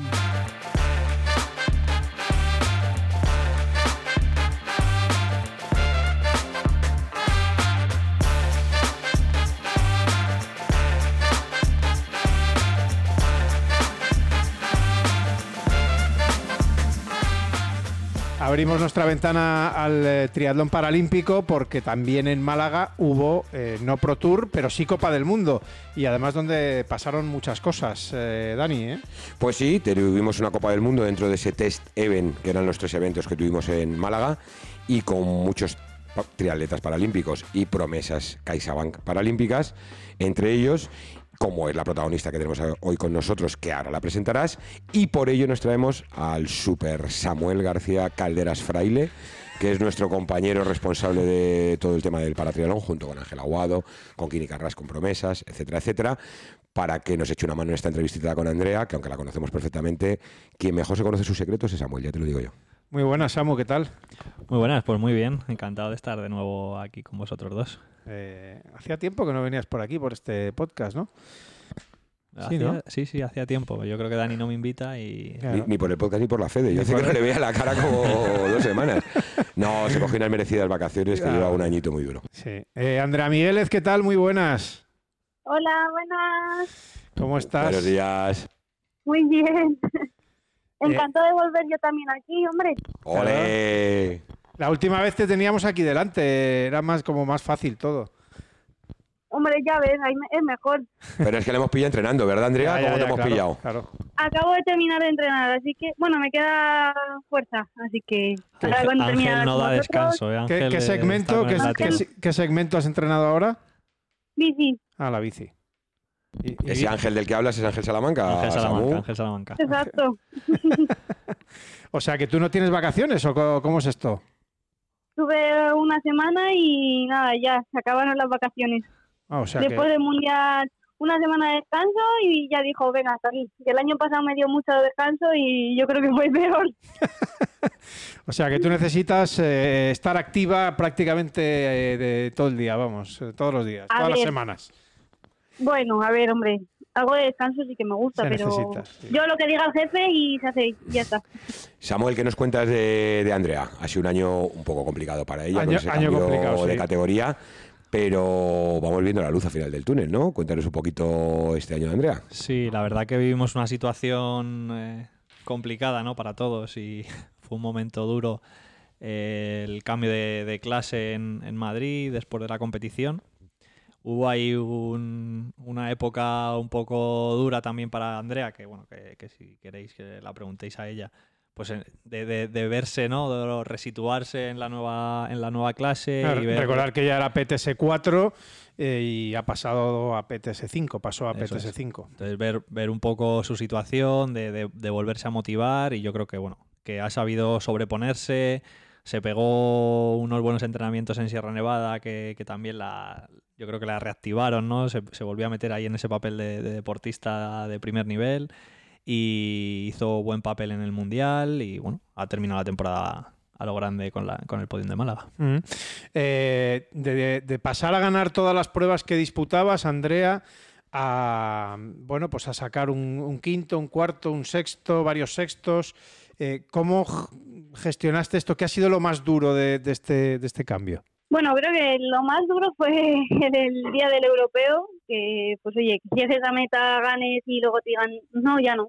Creo que ese fue el día más duro, porque bueno, eh, a ver, al final eh, el cambio de categoría no lo comparto, pero bueno, eh, pero eso, al final el que me quitasen el europeo habiéndolo ganado, creo que eso debería darse una vuelta bien. A, si la reclasificación se sigue en competición, debería darse una vuelta. Pero bueno, eh, ese fue mi día más duro. Yo creo que ya cuando supe que iba a estar en la 5 al final, pues te haces un poco la idea, sabes quiénes son los rivales y, y cómo va el resto. Y bueno, eh, pues ahora pues eso, estoy luchando un quinto, un sexto puesto y si puedo pues hoy lucharé más pero mm, sé dónde estoy, dónde está el resto y bueno, creo que se puede seguir entrenando. Al final soy la más joven de la categoría, como en casi todas. Me la has quitado de la boca. al final, pues eso, al ser joven creo que me queda mucho por delante, mucho por ganar y por conseguir. Eso es, yo creo que es muy importante lo que ha dicho Samu, que consigues cambiar el chip y lo que estás hablando con, con Pipe, pero lo bueno es que eres la más joven de todas y tu margen de mejora es, es espectacular. Y de hecho hemos empezado a ver ya esos, esos resultados en mm. algunas carreras. Sí, yo quería preguntarle a Andrea, eh, eh, para que la gente lo entienda, eh, ¿dónde está el, aparte del cambio de, categoría, evidentemente esa categoría de PTS5, que es la que menos discapacidad tiene, por decirlo de alguna manera, hay más nivel? ¿Dónde mm, tienes tú que, que, dar ese salto o cómo puedes tú hacer para, para mejorar eh, tu nivel, para, para, llegar a donde están eh, esos categoría PTS5? A ver, para, vamos a ser realistas, para entrar en podium cuando están todas, yo creo que me queda un poco, porque me sacan mucho tiempo, son muy buenas y la es que las cosas son como son. Pero bueno, eh, creo que siguiendo los entrenamientos bien fuerte y, y un poco de todo al final, creo que se puede conseguir. Ah, no sé si un tercero, pero bueno, un cuarto puesto creo que no está mal, nada mal. Y mm. más con el nivel que hay en, en la categoría. O sea, al final es la categoría de chicas, es la que es más competitiva, yo creo. Más fuerte, sí.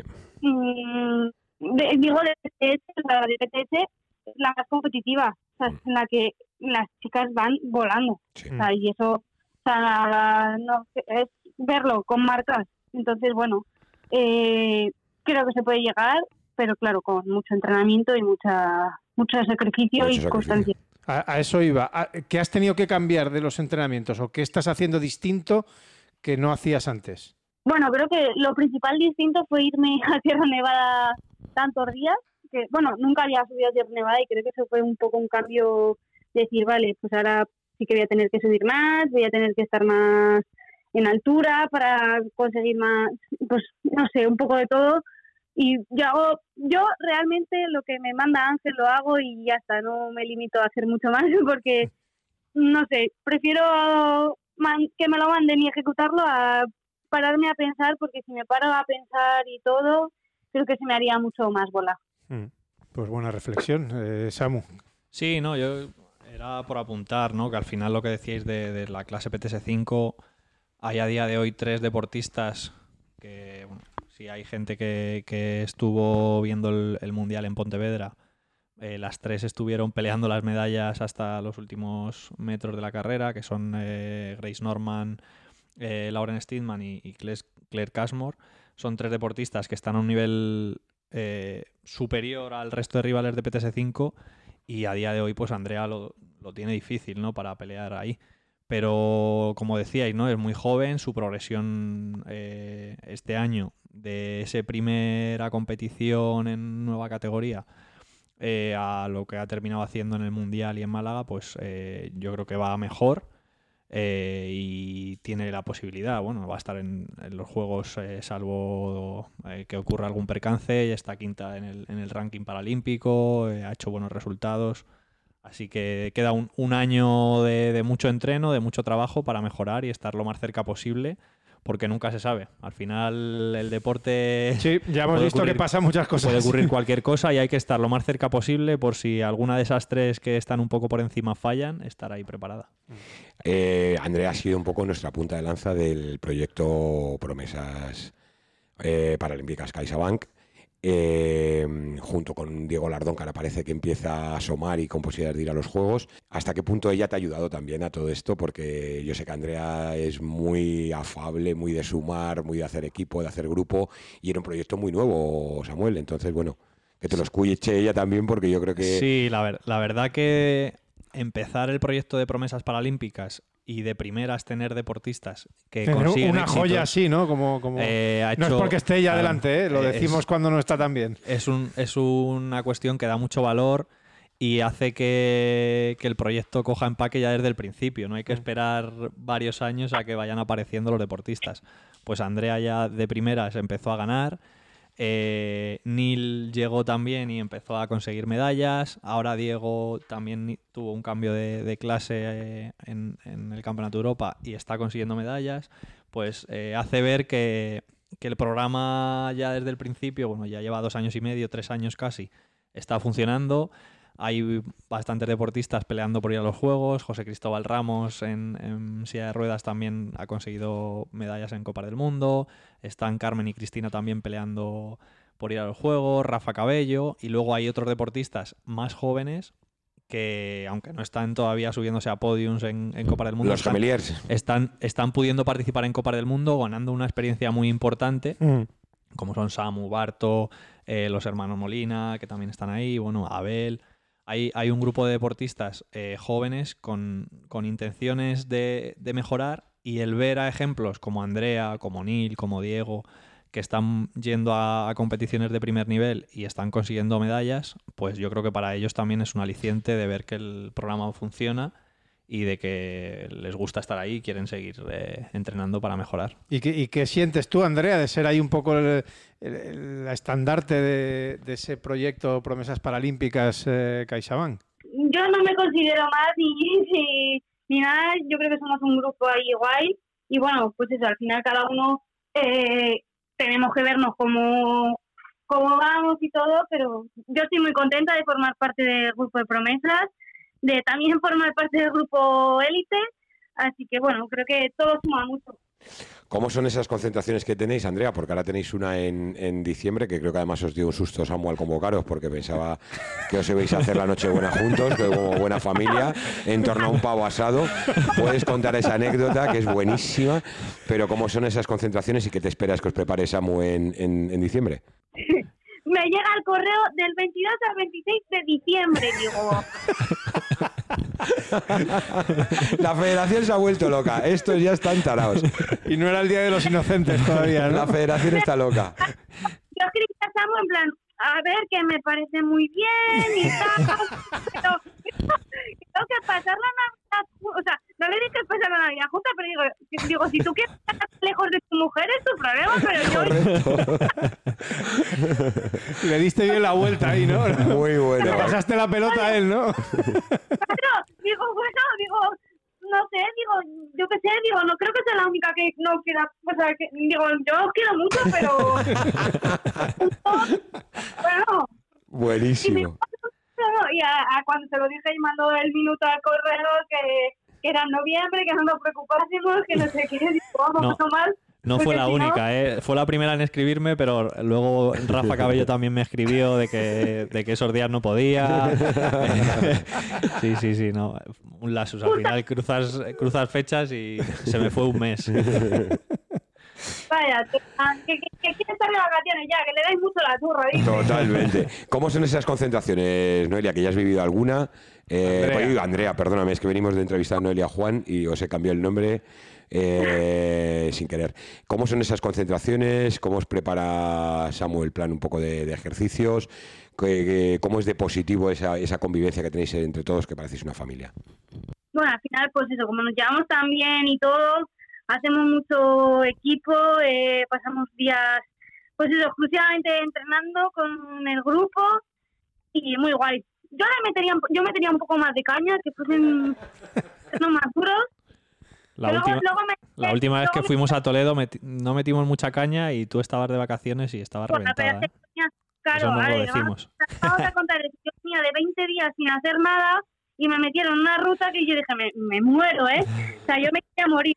Pero a los dos meses que hicimos la concentración, eh, el grupo élite y que fuimos a al sincrosfera, Sí, ahí cumpliste, "Joder, ahí cumpliste. cambiado, eh, cambiado.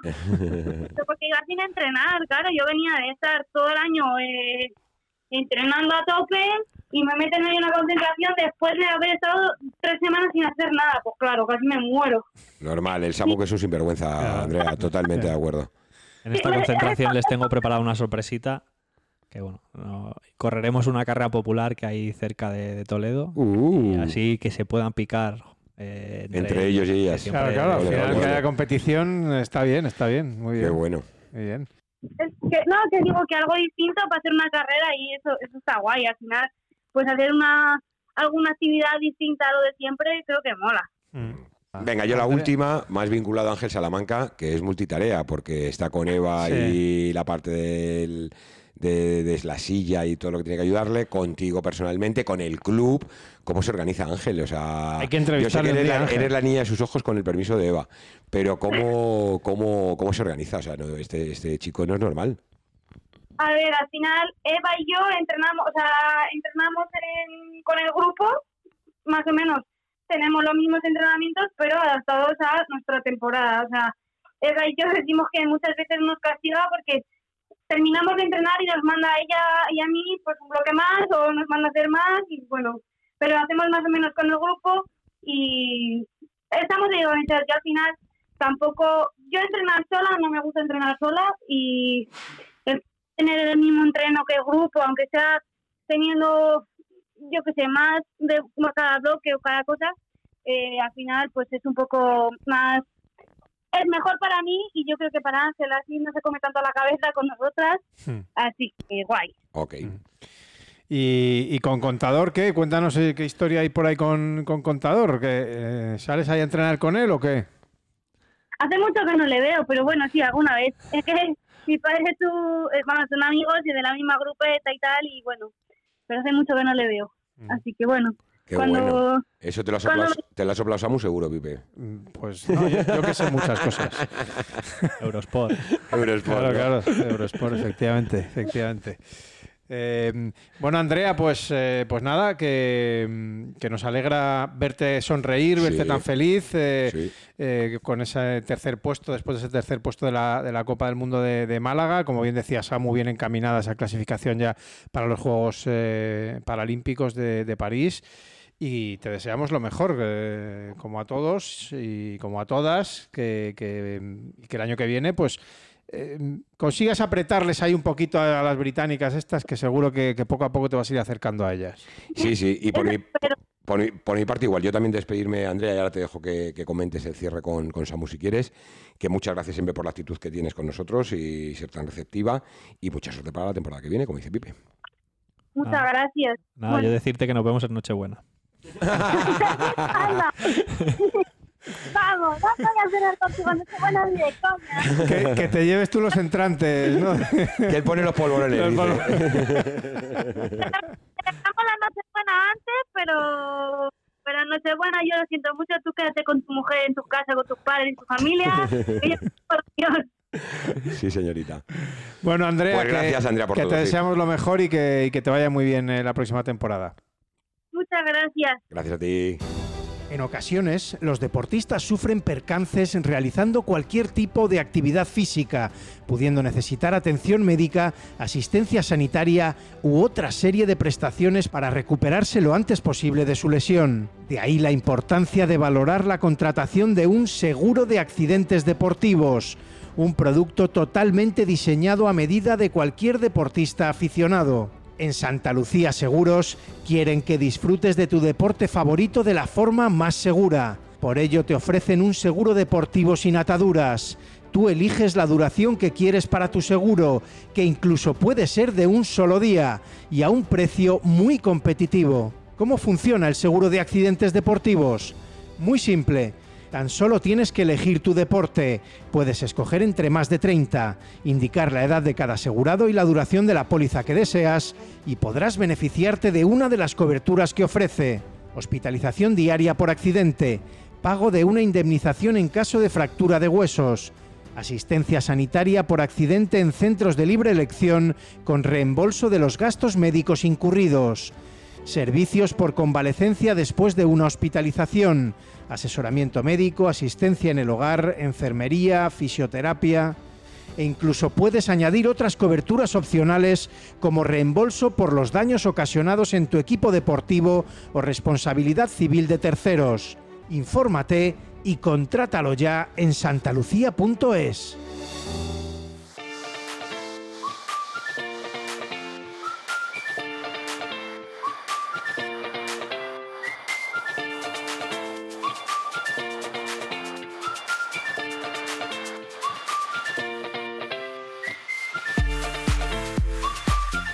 Pues vamos a rematar eh, el triatlón paralímpico con eh, Lionel Morales, uno de los eh, protagonistas eh, de esa Copa del Mundo de, Málaga, uno de los vencedores, medalla de oro, cinco oros llevamos para el para triatlón español y, y bueno, pues uno de ellos fue, fue Lionel. No sé si quieres decir algo antes, Dani, Samu, antes de que le saludemos. Pues nada, poca cosa. Ahora hablaremos con Lionel, es uno de los tíos más cachondos que tenemos en el triatlón español porque tiene una actitud siempre súper positiva y siempre suma, se nota esa sangre canaria que le corre por las venas y que encima creo que el billetito para los Juegos Paralímpicos lo tiene ya en el bolsillito, o sea que, Eso- que nos lo confirme Samu, pero creo que está todo bastante bien para el señor Lionel Morales. Yo me tengo que remitir a los criterios que, que dicen que, que el que no es campeón del mundo hasta que no acaba el ranking no, no se puede asegurar. Pero bueno, las matemáticas eh, lo, lo dejan Bastante muy, claro. muy de cara. Sí, Muy de sí, sí. cara. Ah. Lionel Morales, ¿qué tal? Muy buenas. Muy buenas, ¿qué tal? ¿Cómo estamos? Tú, tú- tú eres de matemáticas, ¿no? Eh, Yo soy de matemáticas, claro. Ah, ¿y, y qué te dicen las matemáticas? que, que nos vamos a París. Que eso ¡Vamos, es, mi niño! Y nos vamos a París, ¿no? Sí, sí, sí, sí, de cajón. Sí, sí. Qué bueno. qué Bueno, oye, bueno. enhorabuena por ese oro de, de Málaga, espectacular. eh, y, y como consecuencia, no sé si sabías ya que, que haciendo oro lo tenía ya en la mano lo de lo de París y, y fue un, un, digamos un aliciente más para ti para ir a por todas en esa en esa prueba. En, principio, eh, yo los cálculos los saqué con Pontevedra. Entonces ya lo tenemos más o menos cerrado. Esto Mm. suma unos puntitos más, pero no se mueve nada en el ranking. Mm. Y sobre todo lo que me, me quité fue la espinita de, de que el holandés no me adelantara como hizo en el Mundial y me quitó la medalla. Entonces mm, me supo muy bien esa victoria. Más bien por eso que por otra cosa, porque llevaba dos semanas que ya la cabeza me estaba diciendo desconecta un poco y demás. Después del Mundial, tú sabes que siempre nos preparamos muy fuerte para el Mundial Mm. y después tuvimos que mantenernos un mes más. Tuve dos semanitas muy buenas de entreno, pero después, do- a dos semanas de competir en, en Málaga, el cuerpo me, me decía, vete ya Déjame en paz, ¿no? vamos. Llévame a la playa, Sí, ¿no? sí, sí, sí. Por eso también me supo muy bien, la verdad. Me, me acuerdo de esos kilómetros finales en Pontevedra. Yo cuando veo al holandés que se va acercando, yo le decía, Lionel, aguanta con él, aguanta con él. Y Lionel miraba como diciendo, no, no, No puedo. me viene como un avión y este me va a dejar aquí seco. Y va, fue una pena, la Sí, verdad, claro. porque est- estuvo en puestos de medalla todo el rato y se quedó ahí a puntito. Es que el holandés es muy rápido. Que corre 5.000 en 17.40, 47, una cosa así. Joder. Es que corre mucho, Mm. es demasiado. Bueno, pues por lo menos, mira, te sacaste esa espina ahí en, Sí, sí, sí. en, en Málaga y, y luego además, oye, que, que subirse a lo más alto de un podio siempre es muy da mucho gusto, ¿no? Y, y- y un oro más, que al final, oye, el oro, eh, pues es, eh, eh, como se suele decir, el metal que más luce. Sí, sí, sí, sí, por descontado, ¿viste? por descontado que sí. Sí, siempre sabe muy bien eh, estar en lo más alto del podio. Eso por, por, vamos, por lógica. Ujú. Sí, este año en, en Málaga también subiste, hiciste el oro, o, o sea que, que España se te ha dado muy bien y, y bueno, pues lo más importante, ¿no? Esos, esos Juegos Paralímpicos ya mm, en el bolsillo, eh, que bueno, no sé, supongo que correrá ahí el gusanillo por, eh, por el estómago, ¿no, Lionel? Bueno, eh, yo tengo bastante la cabeza fría, entonces ahora toca un, po- un pequeño descanso activo. Que la gente se cree que cuando yo digo descanso, dice, pues no me dijiste que estabas descansando, te vi nadando, te vi corriendo. Una cosa es descanso activo. Es lo que tenéis los, es lo que tenéis los vigoréxicos, no pasa nada, Lionel, no hay ningún problema. Pero es que yo no puedo parar en todo. Pues sería. No, no, no, no puedo, no puedo. Y claro, y, hab- y hablando de terminar la temporada con un oro, yo cuando empezó el ciclo para puntuar para París, empezamos en Coruña. Yo empecé con el oro, después empecé con mis típicos dolores de espalda para Montreal, Swansea, y así pues fuimos sumando poco a poco para, para estar eh, ahora mismo creo que estoy cuarto en el ranking paralímpico. Sí, ahí se juntaron, se juntaron, la verdad, que situaciones un poco complicadas, la- las molestias que comenta Lionel. En París eh, también se hace dualón y luego eh, descubre que, que estuvo enfermo con COVID, entonces Sí, es tampoco verdad pudo dolía la rendir al cabeza. 100%. Es verdad, es verdad. Eh, en Swansea se hace aquatlón por las condiciones meteorológicas. Madrid, que era el campeonato de Europa, tampoco también. tampoco se puntuó bien. Entonces, se han juntado situaciones que, que en condiciones normales eh, el ranking de clasificación a lo mejor lo hubiese podido asegurar antes y no es con tanta incertidumbre. Sí. eh, y bueno, al final lo ha solventado bien. En, en Pontevedra, aunque fue cuarto, eh, hizo buena carrera y luego bueno, lo cierra con, con Málaga, que es una buena manera de irse de vacaciones. Sí, sí, eh, como comenta Samu, es que el europeo fue dualón. ¿Quién lo ganó? El holandés. En París fue dualón. ¿Quién lo ganó? El holandés. Claro, en la, en la cual no lo ganó el holandés, pero fue cualón.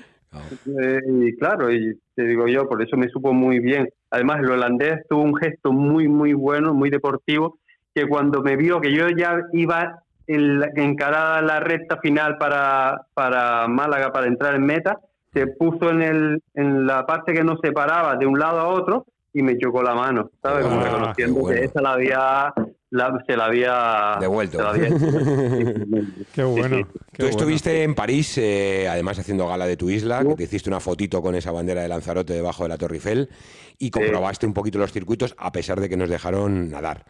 Con un pavés además complicado y demás. ¿Cómo, cómo ves que pueden ser tus posibilidades de cara, de cara a esos juegos, con lo- sin saber la natación, evidentemente, eh, con lo que viviste allí en París, Lionel? sin la, sin la natación cambia mucho el cuento. No, no puedo tener referencia. Además, ha sido la carrera donde yo creo que peor lo he pasado. Donde peor que lo he pasado. Y te estoy hablando que soy una persona que ha estado en coma ocho días después de un golpe de calor. ¿Me entiendes qué te digo? Porque. Joder. o sea, que Correcto, vaya susto. Sí, vaya susto.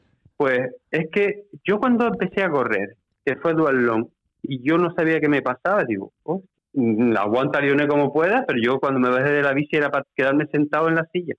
Y corrí por orgullo y fui a terminarla. En lo que es el adoquín y demás, a mí no me viene nada bien. Claro. Nada, nada bien, porque yo soy desarticulado de rodilla y tengo rodilla artificial. Yo con pisar mal el adoquín me puedo ir al piso perfectamente. Uf. Pero bueno, todo será entrenarlo de aquí a allá y las condiciones van a ser las mismas para todos. Que no nos quiten el agua. Después nos ponemos todos malos. Pero por favor que no nos quiten el agua, que es donde le puedo sacar yo algo a los holandés. ¿Y tienes Y alguna al- zona, alguna zona de adoquines por allí por, por Lanzarote Claro, para que te- es verdad, claro, tendrás que entrenar en, Entre- en adoquín, es Entre así. las rocas del Timanfaya, un poco ahí Un poco, saltando. sí, y eso. Sí, también tenemos el pueblo de, de, la, de Teguise, de la villa de Teguise, que también es adoquín. Pues iré a entrenar allí, que Qué vamos a hacer. qué Mm, bueno. claro. Eh, eh, ¿Es una locura pensar en, en una medalla, eh, Lionel? No, no, no. Tú fuiste, fuiste- recuerdo que fuiste séptimo en los Juegos de, de Río, eh, no estuviste en, en Tokio, que entiendo que, que irás o llegarás con muchas más ganas ¿no? de, de- de esta cita olímpica y, y, eh, lo, lo dicho, eh, mejorar ese séptimo entiendo que, que lo es factible porque si estás eh, hablando de medalla, Sí. pues, pues oye. eh, Claro, date cuenta que yo a, la Río fui de novato. Yo con un año y un mes conseguí la plaza para, para Río por méritos deportivos. Me lo consiguió la ITU en su momento, que ahora es World Triathlon. Y en Tokio no entró en mi categoría porque el para triatlón es un deporte joven y estaban experimentando entre categorías, entre unas y otras, y ahora Sí. sí, entramos todas. Entonces, creo que he demostrado durante todo este año que voy evolucionando, que no voy para atrás, que con la edad voy a mejor. Y mi, mi objetivo no es descabellado y, coger medallas, yo creo que es bastante factible. Tengo mucho trabajo por delante, pero bueno, estamos ahí. Estoy ya con experimentar para hacer, sobre todo, yo pierdo mucho tiempo en las transiciones y calculando ese tiempo que he perdido en el Mundial hubiese quedado eh, subcampeón del mundo igual que otros años. Si no hubiese perdido tanto tiempo, según los cálculos que hemos sacado. Pero bueno, El, el día que se, el día que se confirman las clases que van a ir a, a París, me imagino que tanto Dani Molina que hemos hablado como tú sería fiesta nacional. Va- Vamos, ima- me imagino que se, se te saltarían las lágrimas, Lionel. ima- imagina, es que tú no lo sabes. ¿Tú sabes el trabajo que llevamos detrás, tanto el compañero Molina como yo, para poder ir a los Juegos? Igual que cuando soy el único que quedó después de Río de mi categoría, que aguantó todo el ciclo. Ahora se llegaron otra vez Mohamed, Marbar, el francés, pero todos se retiraron. El único que quedó todo este siglo fui yo. Correcto. Nada, Aguantando impresionante. La verdad es que os- lo merecíais los dos y alegría máxima. Sí, desde luego. Y que hay que ponerle ahí el broche, el En broche pa- de oro. pagui, ¿no? pagui. Claro. Correcto. Hombre, sería, vamos, él no va más. Nos empadronamos parisienses.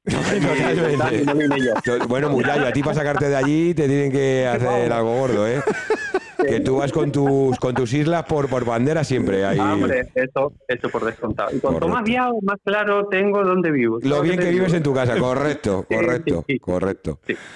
Sam, ¿qué más nos cuentas de Lionel? Le podemos ir liberando en breve. Sí, nada, que ahora se tome un respiro activo, como él ha dicho, que pronto toca ponerse las pilas. Él tiene suerte de que como tiene encaminado el, el ranking, pues no va a tener que viajar tanto como otros No compañeros. va a Davenport, no va a Australia. Bueno, Claro, bueno, al final. pero- Eso- pero- esos que corrija. Sí, Yo soy de los que le gusta competir y este año hay que mejorar muchas cosas. Sí, y- pero- pero al no final-. Al Correcto. final no hay, compañeros que si hay nueve pruebas se van a tener que hacer las nueve y a lo mejor tú vas a puedes poder elegir. elegir Claro. Sí, unas claro, pocas, claro. no, no, no ir a Eso todas. sí. Eso sí que te da una cierta tranquilidad que, que, bueno, haber hecho los deberes este año eh, suma. Yo creo que los deberes los empecé el año pasado. Sí. Entonces ya este año se, se notó que se podía estar en las mejores pruebas y demás.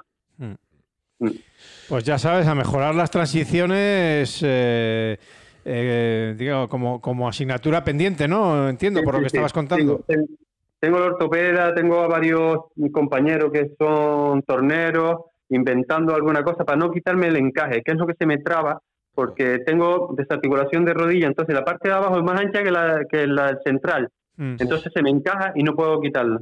Lo Ah. que quiero conseguir es una pieza que me quite la rodilla de correr y me ponga la de la bicicleta sin tener que quitarme el encaje.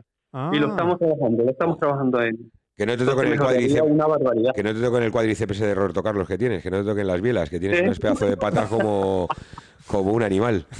Claro, te- tengo que compensar. Correcto.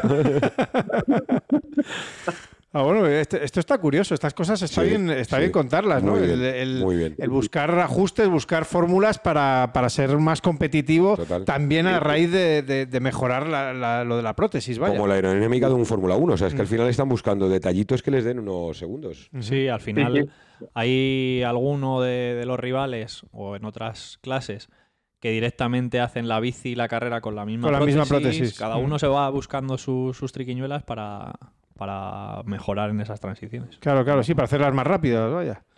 Yo tengo la última, en el que yo creo que no te lo he preguntado nunca. Acabas de hablar de tu ortopeda, creo que ha sido la palabra que has utilizado. ¿Con qué gente trabajas? ¿Quién tienes alrededor? ¿Tienes un solo entrenador? ¿Tienes un grupo de entrenamiento? ¿Con alguien llevar la natación? Pues aprovecha y toda esa gente que te ayuda para llegar a donde estás llegando, ¿quiénes son? Cuéntanos un poco. Pues, en principio yo tengo mi entrenador que me acompaña desde 2015, Rubén Toribio, que ya estuvo conmigo en los Juegos y espero que esté conmigo en los próximos.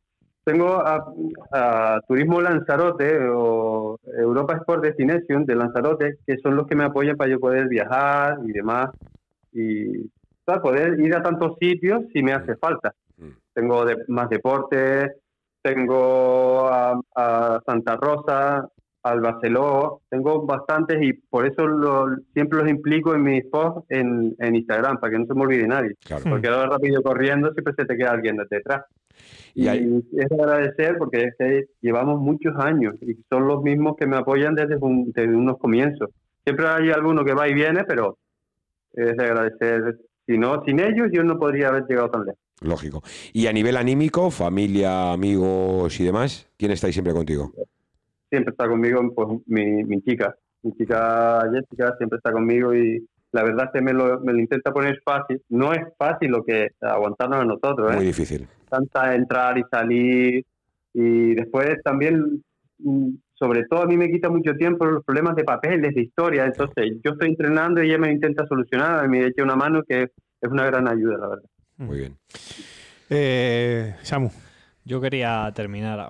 Nos salimos un poco ¿no? del, terreno así personal y deportivo y, aprovechando que ha estado antes Andrea, que viene del grupo de promesas, este año ha entrado en el grupo de promesas un, deportista de, la misma categoría que Lío, PTS2, eh, Javi Vergara. Y bueno, era por preguntar a Lío qué, qué se siente o, cómo haces para ayudar a, Javi, porque yo sé que Javi es un, es un chico muy curioso y te, y te pregunta, te escribe. Insular también, de otra isla, pero insular también. Y bueno, ¿Qué, sientes, ¿no? El, poder ayudar a, un deportista que viene con ganas de, querer mejorar en, el deporte y, cómo le ayudas? Sí. y supongo que te verás un poco reflejado en él, ¿no? De cuando tú empezaste. Muy bueno.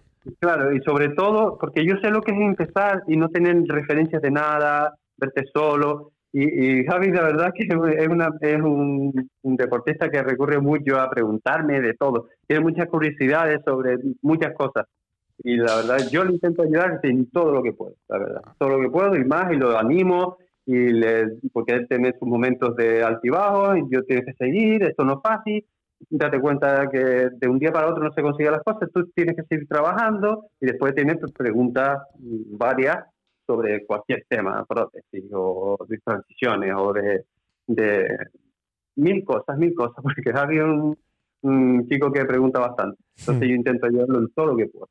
Seguro que, estará muy agradecido y, valorará, con el paso de los años, valorará, muchísimo eh, todo lo que, lo que le aportas y lo que, y lo que le ayudas. Eh, pues eh, Lionel Morales, que nos encanta que, estés tan feliz, verte tan contento, tener ya esa clasificación paralímpica en el, en el bolsillo y, y nada, y vértelo en París el año que viene dándolo todo. Eso, eso, te lo compro. Mucha suerte, Lionel, a tope y gracias, pues como comentamos con todos tus compañeros y compañeras, por, por estar siempre ahí a mano en cuanto necesitamos que nos eches un cable o que nos cuentes alguna cosita que necesitamos. ¿eh? Muchas gracias. Muchas gracias a ustedes. Y una pregunta para ¿nos vamos, ¿nos vamos a ver antes de final de año? Sí, nos veremos, nos veremos. Esta semana, Esta, esta semana tendréis noticias. muy bien, muy bien. un, abrazo, un abrazo. Un abrazo. muy fuerte. un abrazo. Chao, chao, chao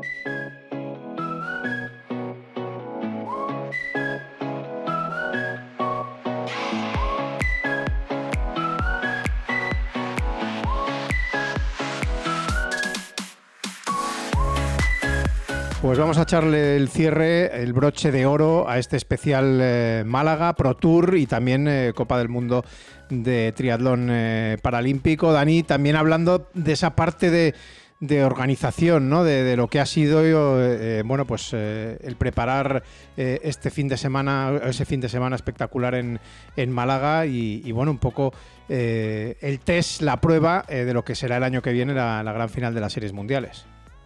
Sí, así es, Pipe. La verdad es que como hemos venido hablando con los invitados anteriores, Málaga era un, lugar un poco, como hemos dicho, por conquistar, no habíamos estado nunca, había que trabajar desde cero en muchísimas cosas, hacer un evento que estuviese a, la altura de, la ciudad de, Andalucía y, que pudiese un poco acercar el triatlón hasta allí con esos tres productos que hemos comentado, el Fenix Kit, by Javier Gómez la Copa del Mundo de, triatlón paralímpico y, el Pro Tour, que es la joya de la corona de la Federación Española de Triatlón, y de qué mejor manera que con el propio eh, Jorge, que es nuestro director de competiciones y el que, el que un poco estableció las pautas de seguir con el de que había que, crear para el éxito que hemos vivido, pues, pues para cerrarlo y que nos analice un poco cómo ha sido todo este, este fin de semana o esta, este sábado de competiciones y, que está ya todo preparado para el año que viene. Jorge García, ¿qué tal? Muy buenas. Buenas, ¿qué tal estamos? Eh, bueno, pues eh, ¿Cómo ha ido eh, Málaga? Porque bueno, a nivel televisivo, eh, lo que vimos del Pro Tour, la verdad es que las imágenes, eh, la zona del puerto es una zona espectacular. yo creo que no se podía haber elegido mejor lugar para, para haber disputado una, competición así. pero desde esa parte de, las instituciones, de las, del Departamento de Competiciones, ¿cómo habéis vivido este, este intenso fin de semana?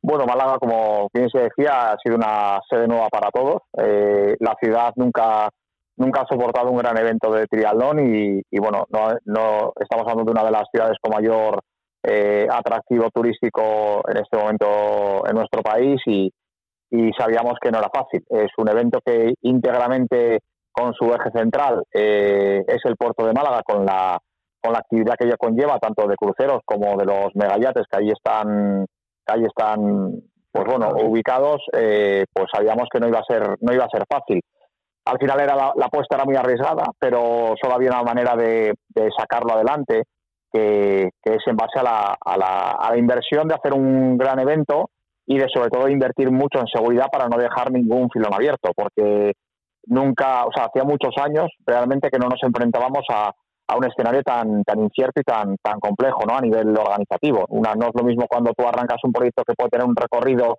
X y que más o menos hay un historial, que cuando partes de ser una ciudad súper complicada, ¿no? Eh, súper complicada por la ubicación y por, y por lo, difícil que es entrar desde cero.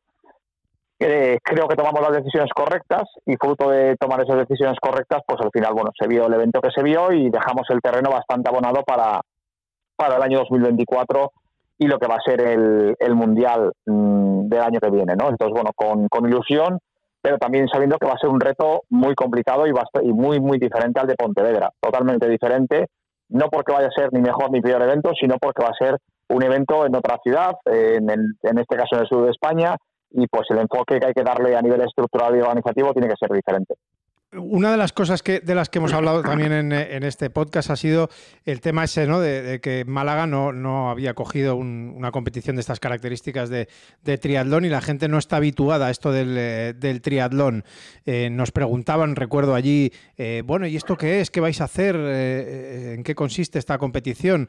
nos preguntaba la gente, yo creo que luego hubo bastante público en, los alrededores del, del circuito. No sé si ese objetivo de, enganchar a la gente desde tu, desde tu perspectiva o desde tu percepción, eh, Jorge, eh, se ha, mm, no digo conseguido entero, porque eso es muy difícil en, tan solo un, fin de semana o un, sábado, eh, pero ¿te queda a ti buena sensación de, la acogida que ha tenido de la gente, del público? yo, yo le daría la vuelta a la tortilla. O sea, al final eh, yo he pasado muchas horas en, en, las últimas semanas en el Muelle 1, que es el eje central donde, donde se desarrolló el, el, evento. Al final el puerto, la zona del puerto de Málaga tiene una zona comercial y tiene la zona de los megayates. Y, y me quedó sobre todo que cuando, que cuando durante todo el día hubo mucha gente, mucha gente, es cierto que en, en la zona del Palmeral y del Muelle 1 hay mucha gente habitualmente, pero sí que tengo claro que había mucha gente también por el evento y que hay mucha gente que se o sea, descubrió que había un evento y que se acercó porque se hacía ruido y que se quedaba. Y, luego cuando acabó todo y acabó la ceremonia, y que bueno, que es una hora donde, donde hay muchos restaurantes y, la, y hay actividad económica, pero sin embargo no había tanta gente a esas horas. O sea, a partir de las nueve de la noche, que yo quedo prácticamente nueve, nueve y cuarto, quedó prácticamente, no voy a decir prácticamente vacío, pero quedó vacío. Y al final eso qué quiere decir? Que para mí tiene una lectura importante y es que el evento eh, arrastró mucho público que estuvo estático viendo el evento. Ya no solo de alrededor de personas directas con el trialón, sino pues, otro tipo de público que pasaba, que se lo encontraba y decían, hombre, esto es, esto, esto es un, un evento que tiene que ser importante por el montaje que lleva. Y yo me, me quedo con mucho extranjero que preguntaba qué era lo que había y cuando decíamos es un triatlón, la gente decía, ah, triatlón y tal, o sea, como sabiendo de qué estábamos hablando, ¿no? No, no, no es la pregunta que hace muchos años nos encontramos que no nadie lo entendía. Entonces, esa es una de las, de las cuestiones importantes. Y la segunda es que mm, las concesionarias que hay en el puerto eh, se han hecho eco del evento para, para, promocionarse, para promocionarse ellas. Y eso eh, pues tiene mucho significado, porque al final es estamos utilizando un espacio, mm, digamos, de megalujo eh, para el deporte y al final son las propias empresas que ahí están operando las que sacan pecho de lo que allí se ha hecho para promocionarse. Creo que eso eh, habla en favor de, nuestro deporte y de cómo, cómo se ha visto el evento desde fuera, porque cuando estás dentro a lo mejor te quedas con otra percepción, ¿no? O la de la rutina, la de estar en la, en la rueda, etcétera. Pero cuando, cuando otros lo ven desde fuera y te lo transmiten, no sé, me quedo con una sensación muy positiva en ese sentido. Dani.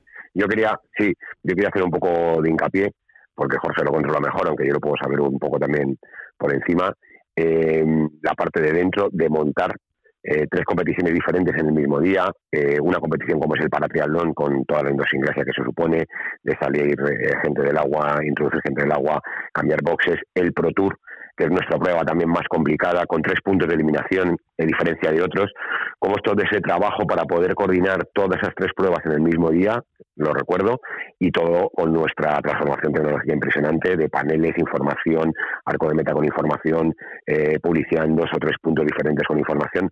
Jorge, ¿qué supone todo eso? ¿Cuánta gente movemos? Me has dicho vallas, no me acuerdo, una locura de vallas la que hubo que hacer. ¿Qué, hay detrás de todo ese trabajo que no se ve? Que es verdad que es agradecido cuando nos dicen que queda espectacular, tanto por la televisión como en directo, pero que lo sabemos nosotros y que a lo mejor está bien que todo el mundo sepa qué significa todo eso en números. Pues mira, a ver, los, números son, son, son muy grandes, ¿no? son de envergadura.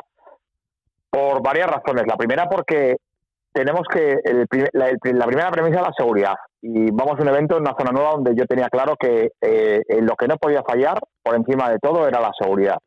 La seguridad se traduce en, en, vallar íntegramente las zonas más teóricamente conflictivas del circuito para que pues un peatón no cruce sin cruce cruce sin mirar, un coche salga de un garaje y, no, y se encuentre una valla, eh, o se encuentre personal contratado para cubrir los puntos críticos en los cruces, ¿no?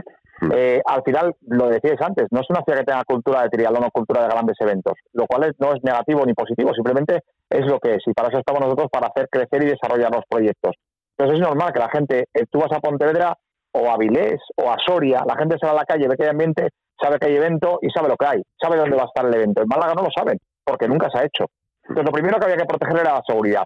A partir de ahí, a ver, el evento es complejo, pero sinceramente hemos hecho eventos mucho más complejos a nivel de planificación horaria y de integración que, este en concreto, ¿no? Es cierto que el paratrialón consume muchos recursos y consume mucho tiempo y es súper complicado y cada vez es más complicado. Eh, es más, tuvimos que hacer cambios en los recorridos en el último momento porque había paratrialeros que decían que no podían correr por una parte adoquinada. Eh, bueno, hubo que hacer ajustes, ¿no? Pero, mm, pero luego ya no es tanto en la parte, en la parte, mm, digamos, de configuración de horarios, recorridos, cambios, etcétera, eh, sino más en, en, la apuesta ha sido en la seguridad y el poder empezar en hora y terminar en hora y no tener ningún retraso. Eso para mí ha sido la clave de la clave del éxito. Y luego, evidentemente, ya lo decías, hay que vestirlo y hay que adornar el evento para que sea un gran evento. Y un evento, pues bueno, un evento es música, sonidos, tecnología, eh, es televisión, eh, es ponerle la, la, guinda al pastel, ¿no? Es como vestir, vestir el niño, ¿no? Y que, y que, y que salga a disfrutar. Y eso creo que lo conseguimos y que dimos con el diseño acertado en el lugar acertado. O sea, no, después de analizarlo, yo después he visto el programa entero en televisión otra vez y me queda claro que no había otra mejor, no había otro mejor diseño de sede que el que hemos hecho.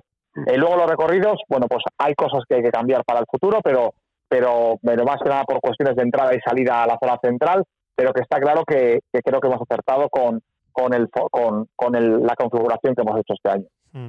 Eh, yo quería preguntarle a Jorge, precisamente al hilo de eso, em, la foto que, porque esto evidentemente era un test eh, para probar de, cara al año, al año que viene. ¿El test te ha, te ha dejado ya claro eh, lo que hay que hacer para, para, el año que viene? Es decir, eh, ¿tú ya tienes la foto clara de, de por dónde tienen que ir los circuitos o, más o menos eh, todo ya en tu cabeza organizado y planificado de cómo tiene que ser el evento del año que viene, que será unas series mundiales, evidentemente con muchísima más gente, con muchísimo más público, con más infraestructura que, que, mover en cuanto a hoteles y demás? ¿Tienes ya más o menos claro lo que hay que hacer el año que viene? Tengo claro una parte, o sea, hay una parte, eh, para que nos para que lo tengamos claro, el ciclismo solo tiene una orientación que es ir hacia, hacia el palo, no, no lo mismo que hemos hecho este año, pero eh, tomando decisiones de, de, de, distancias más cortas o más largas en función de la competición.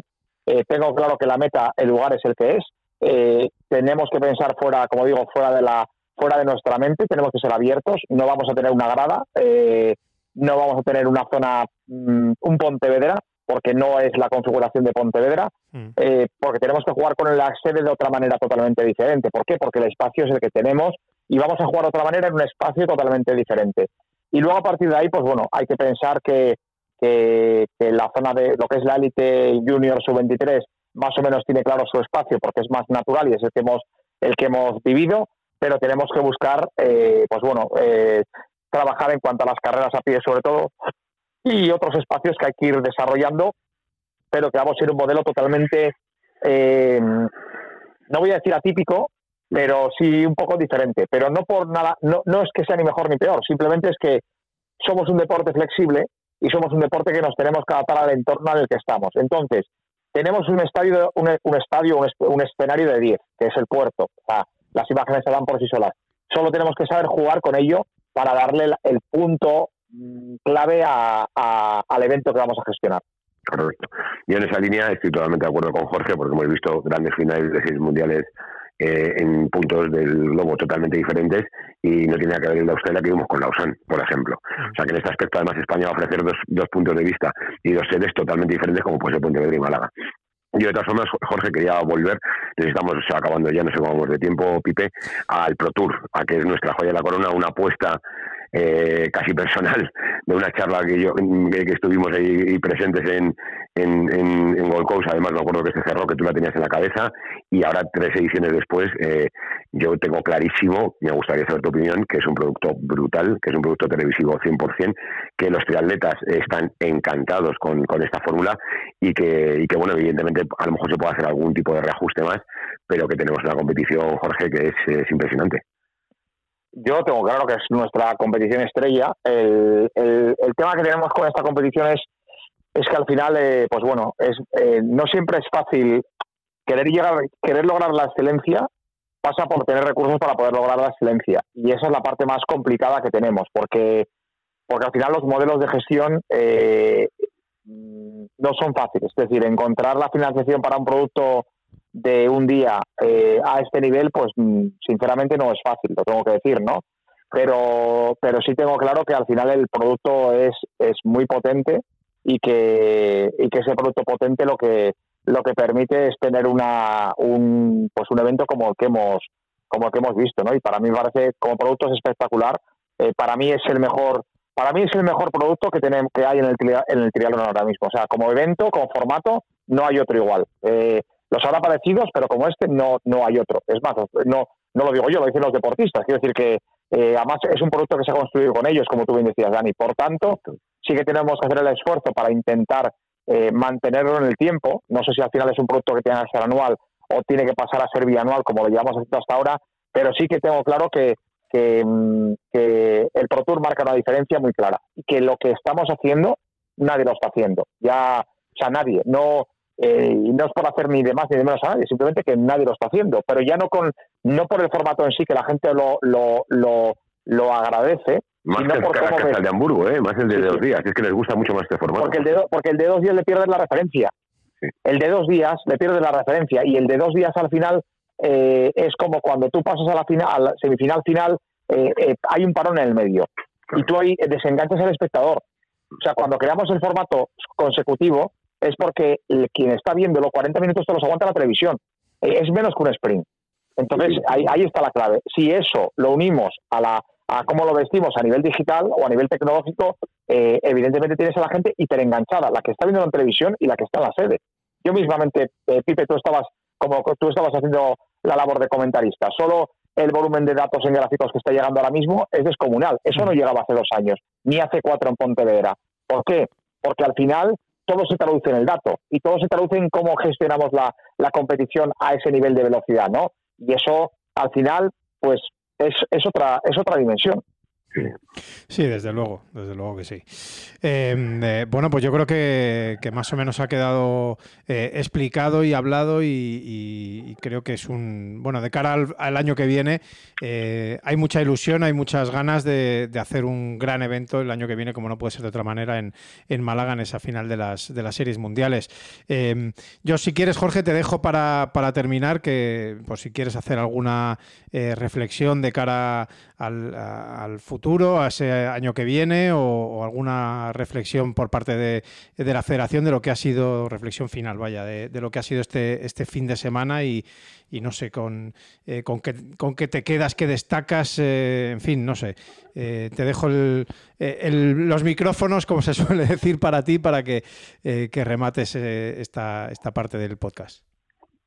A ver, yo creo que es, el resumen y el cierre es muy fácil. Es decir, la, Federación Española de Triatlón afrontó el año más complicado, más difícil o el de eh, el mayor reto que, eh, digamos, cualquier estructura deportiva dentro del mundo de, nuestro mundo del triatlón se podía imaginar, albergar o, digamos, o gestionar los tres grandes eventos y encima en el último momento, prácticamente en el último momento, en el tiempo de descuento, incorporar una prueba test no prevista para un mundial el año siguiente y yo me quedo con que al final hemos acabado mejor que nunca, ¿no? a nivel de, ¿cómo te diría yo? No a nivel de, mejor que nunca, no hablo a nivel de, a nivel físico, psicológico, mental, llamémoslo de esa manera, ¿no? Eh, otros años eh, la gente ha acabado, el equipo ha acabado más desgastado por, por otros motivos, pues por de más presión, de, de más incertidumbre, pero este año el más complicado es el que mejor se ha acabado. Entonces, algo, algo hemos hecho bien internamente, ¿no? Para, para poder gestionar. Y, al final me quedo con que esto no lo, ha hecho, lo han hecho las personas, ¿no? no O lo hemos hecho las personas, las personas del deporte.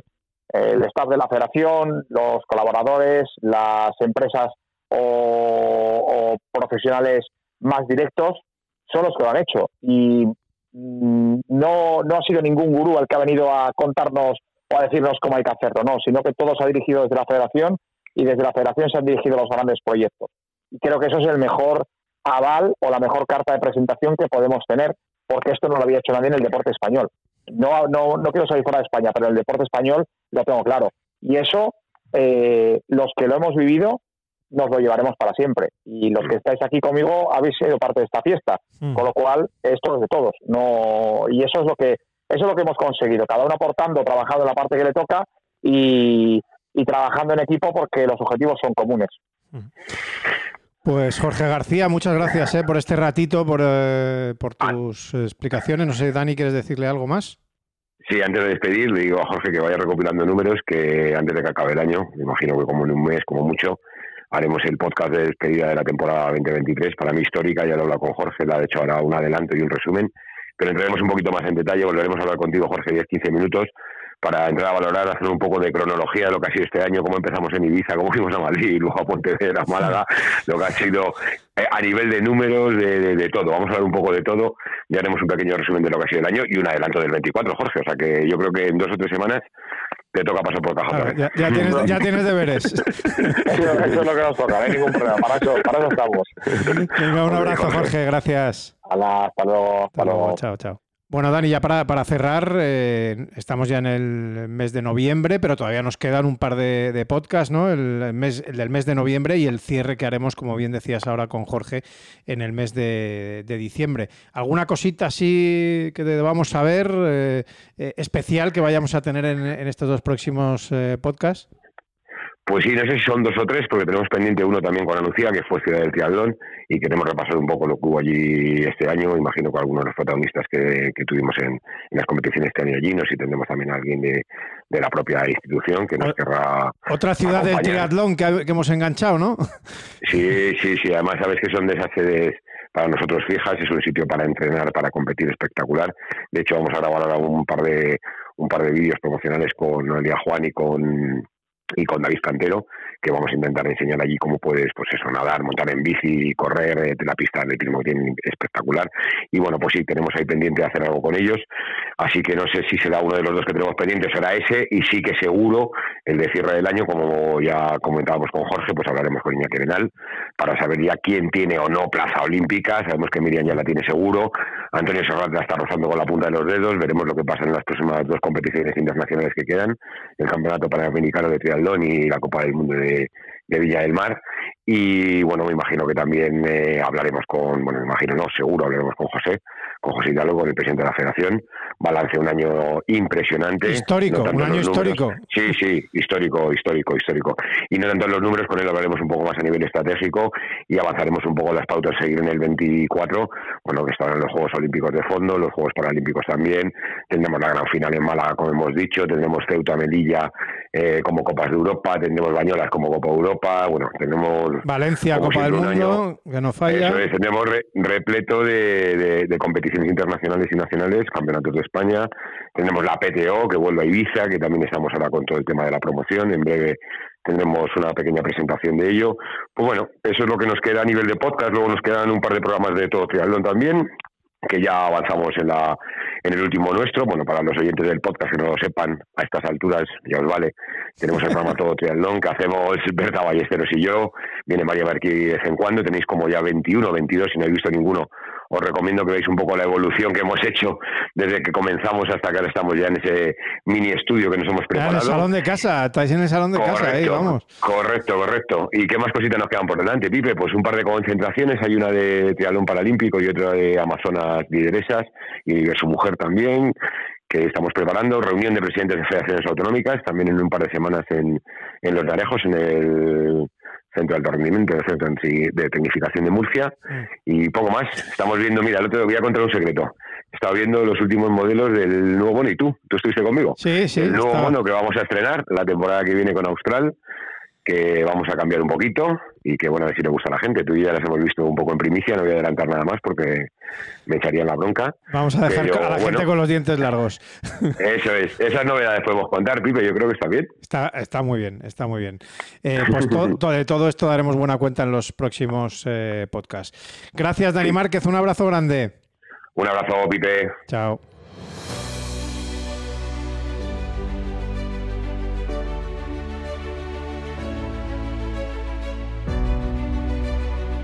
Pues hasta aquí este completo especial eh, Málaga, este podcast eh, dedicado a lo que ha sido, lo que fue ese sábado, ese super sábado podríamos decir, con ese Pro Tour, con el Phoenix Kids by Javier Gómez Noya, eh, la Copa del Mundo de para triatlón, en fin, bueno, como hemos hablado extensamente de, de ello, sin duda un fin de semana espectacular de triatlón que tuvimos en la capital de la Costa del Sol.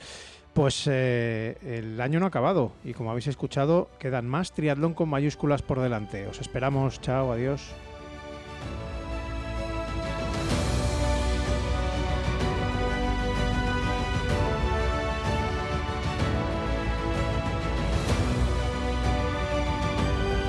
Triatlón con mayúsculas, el podcast de la FETRI.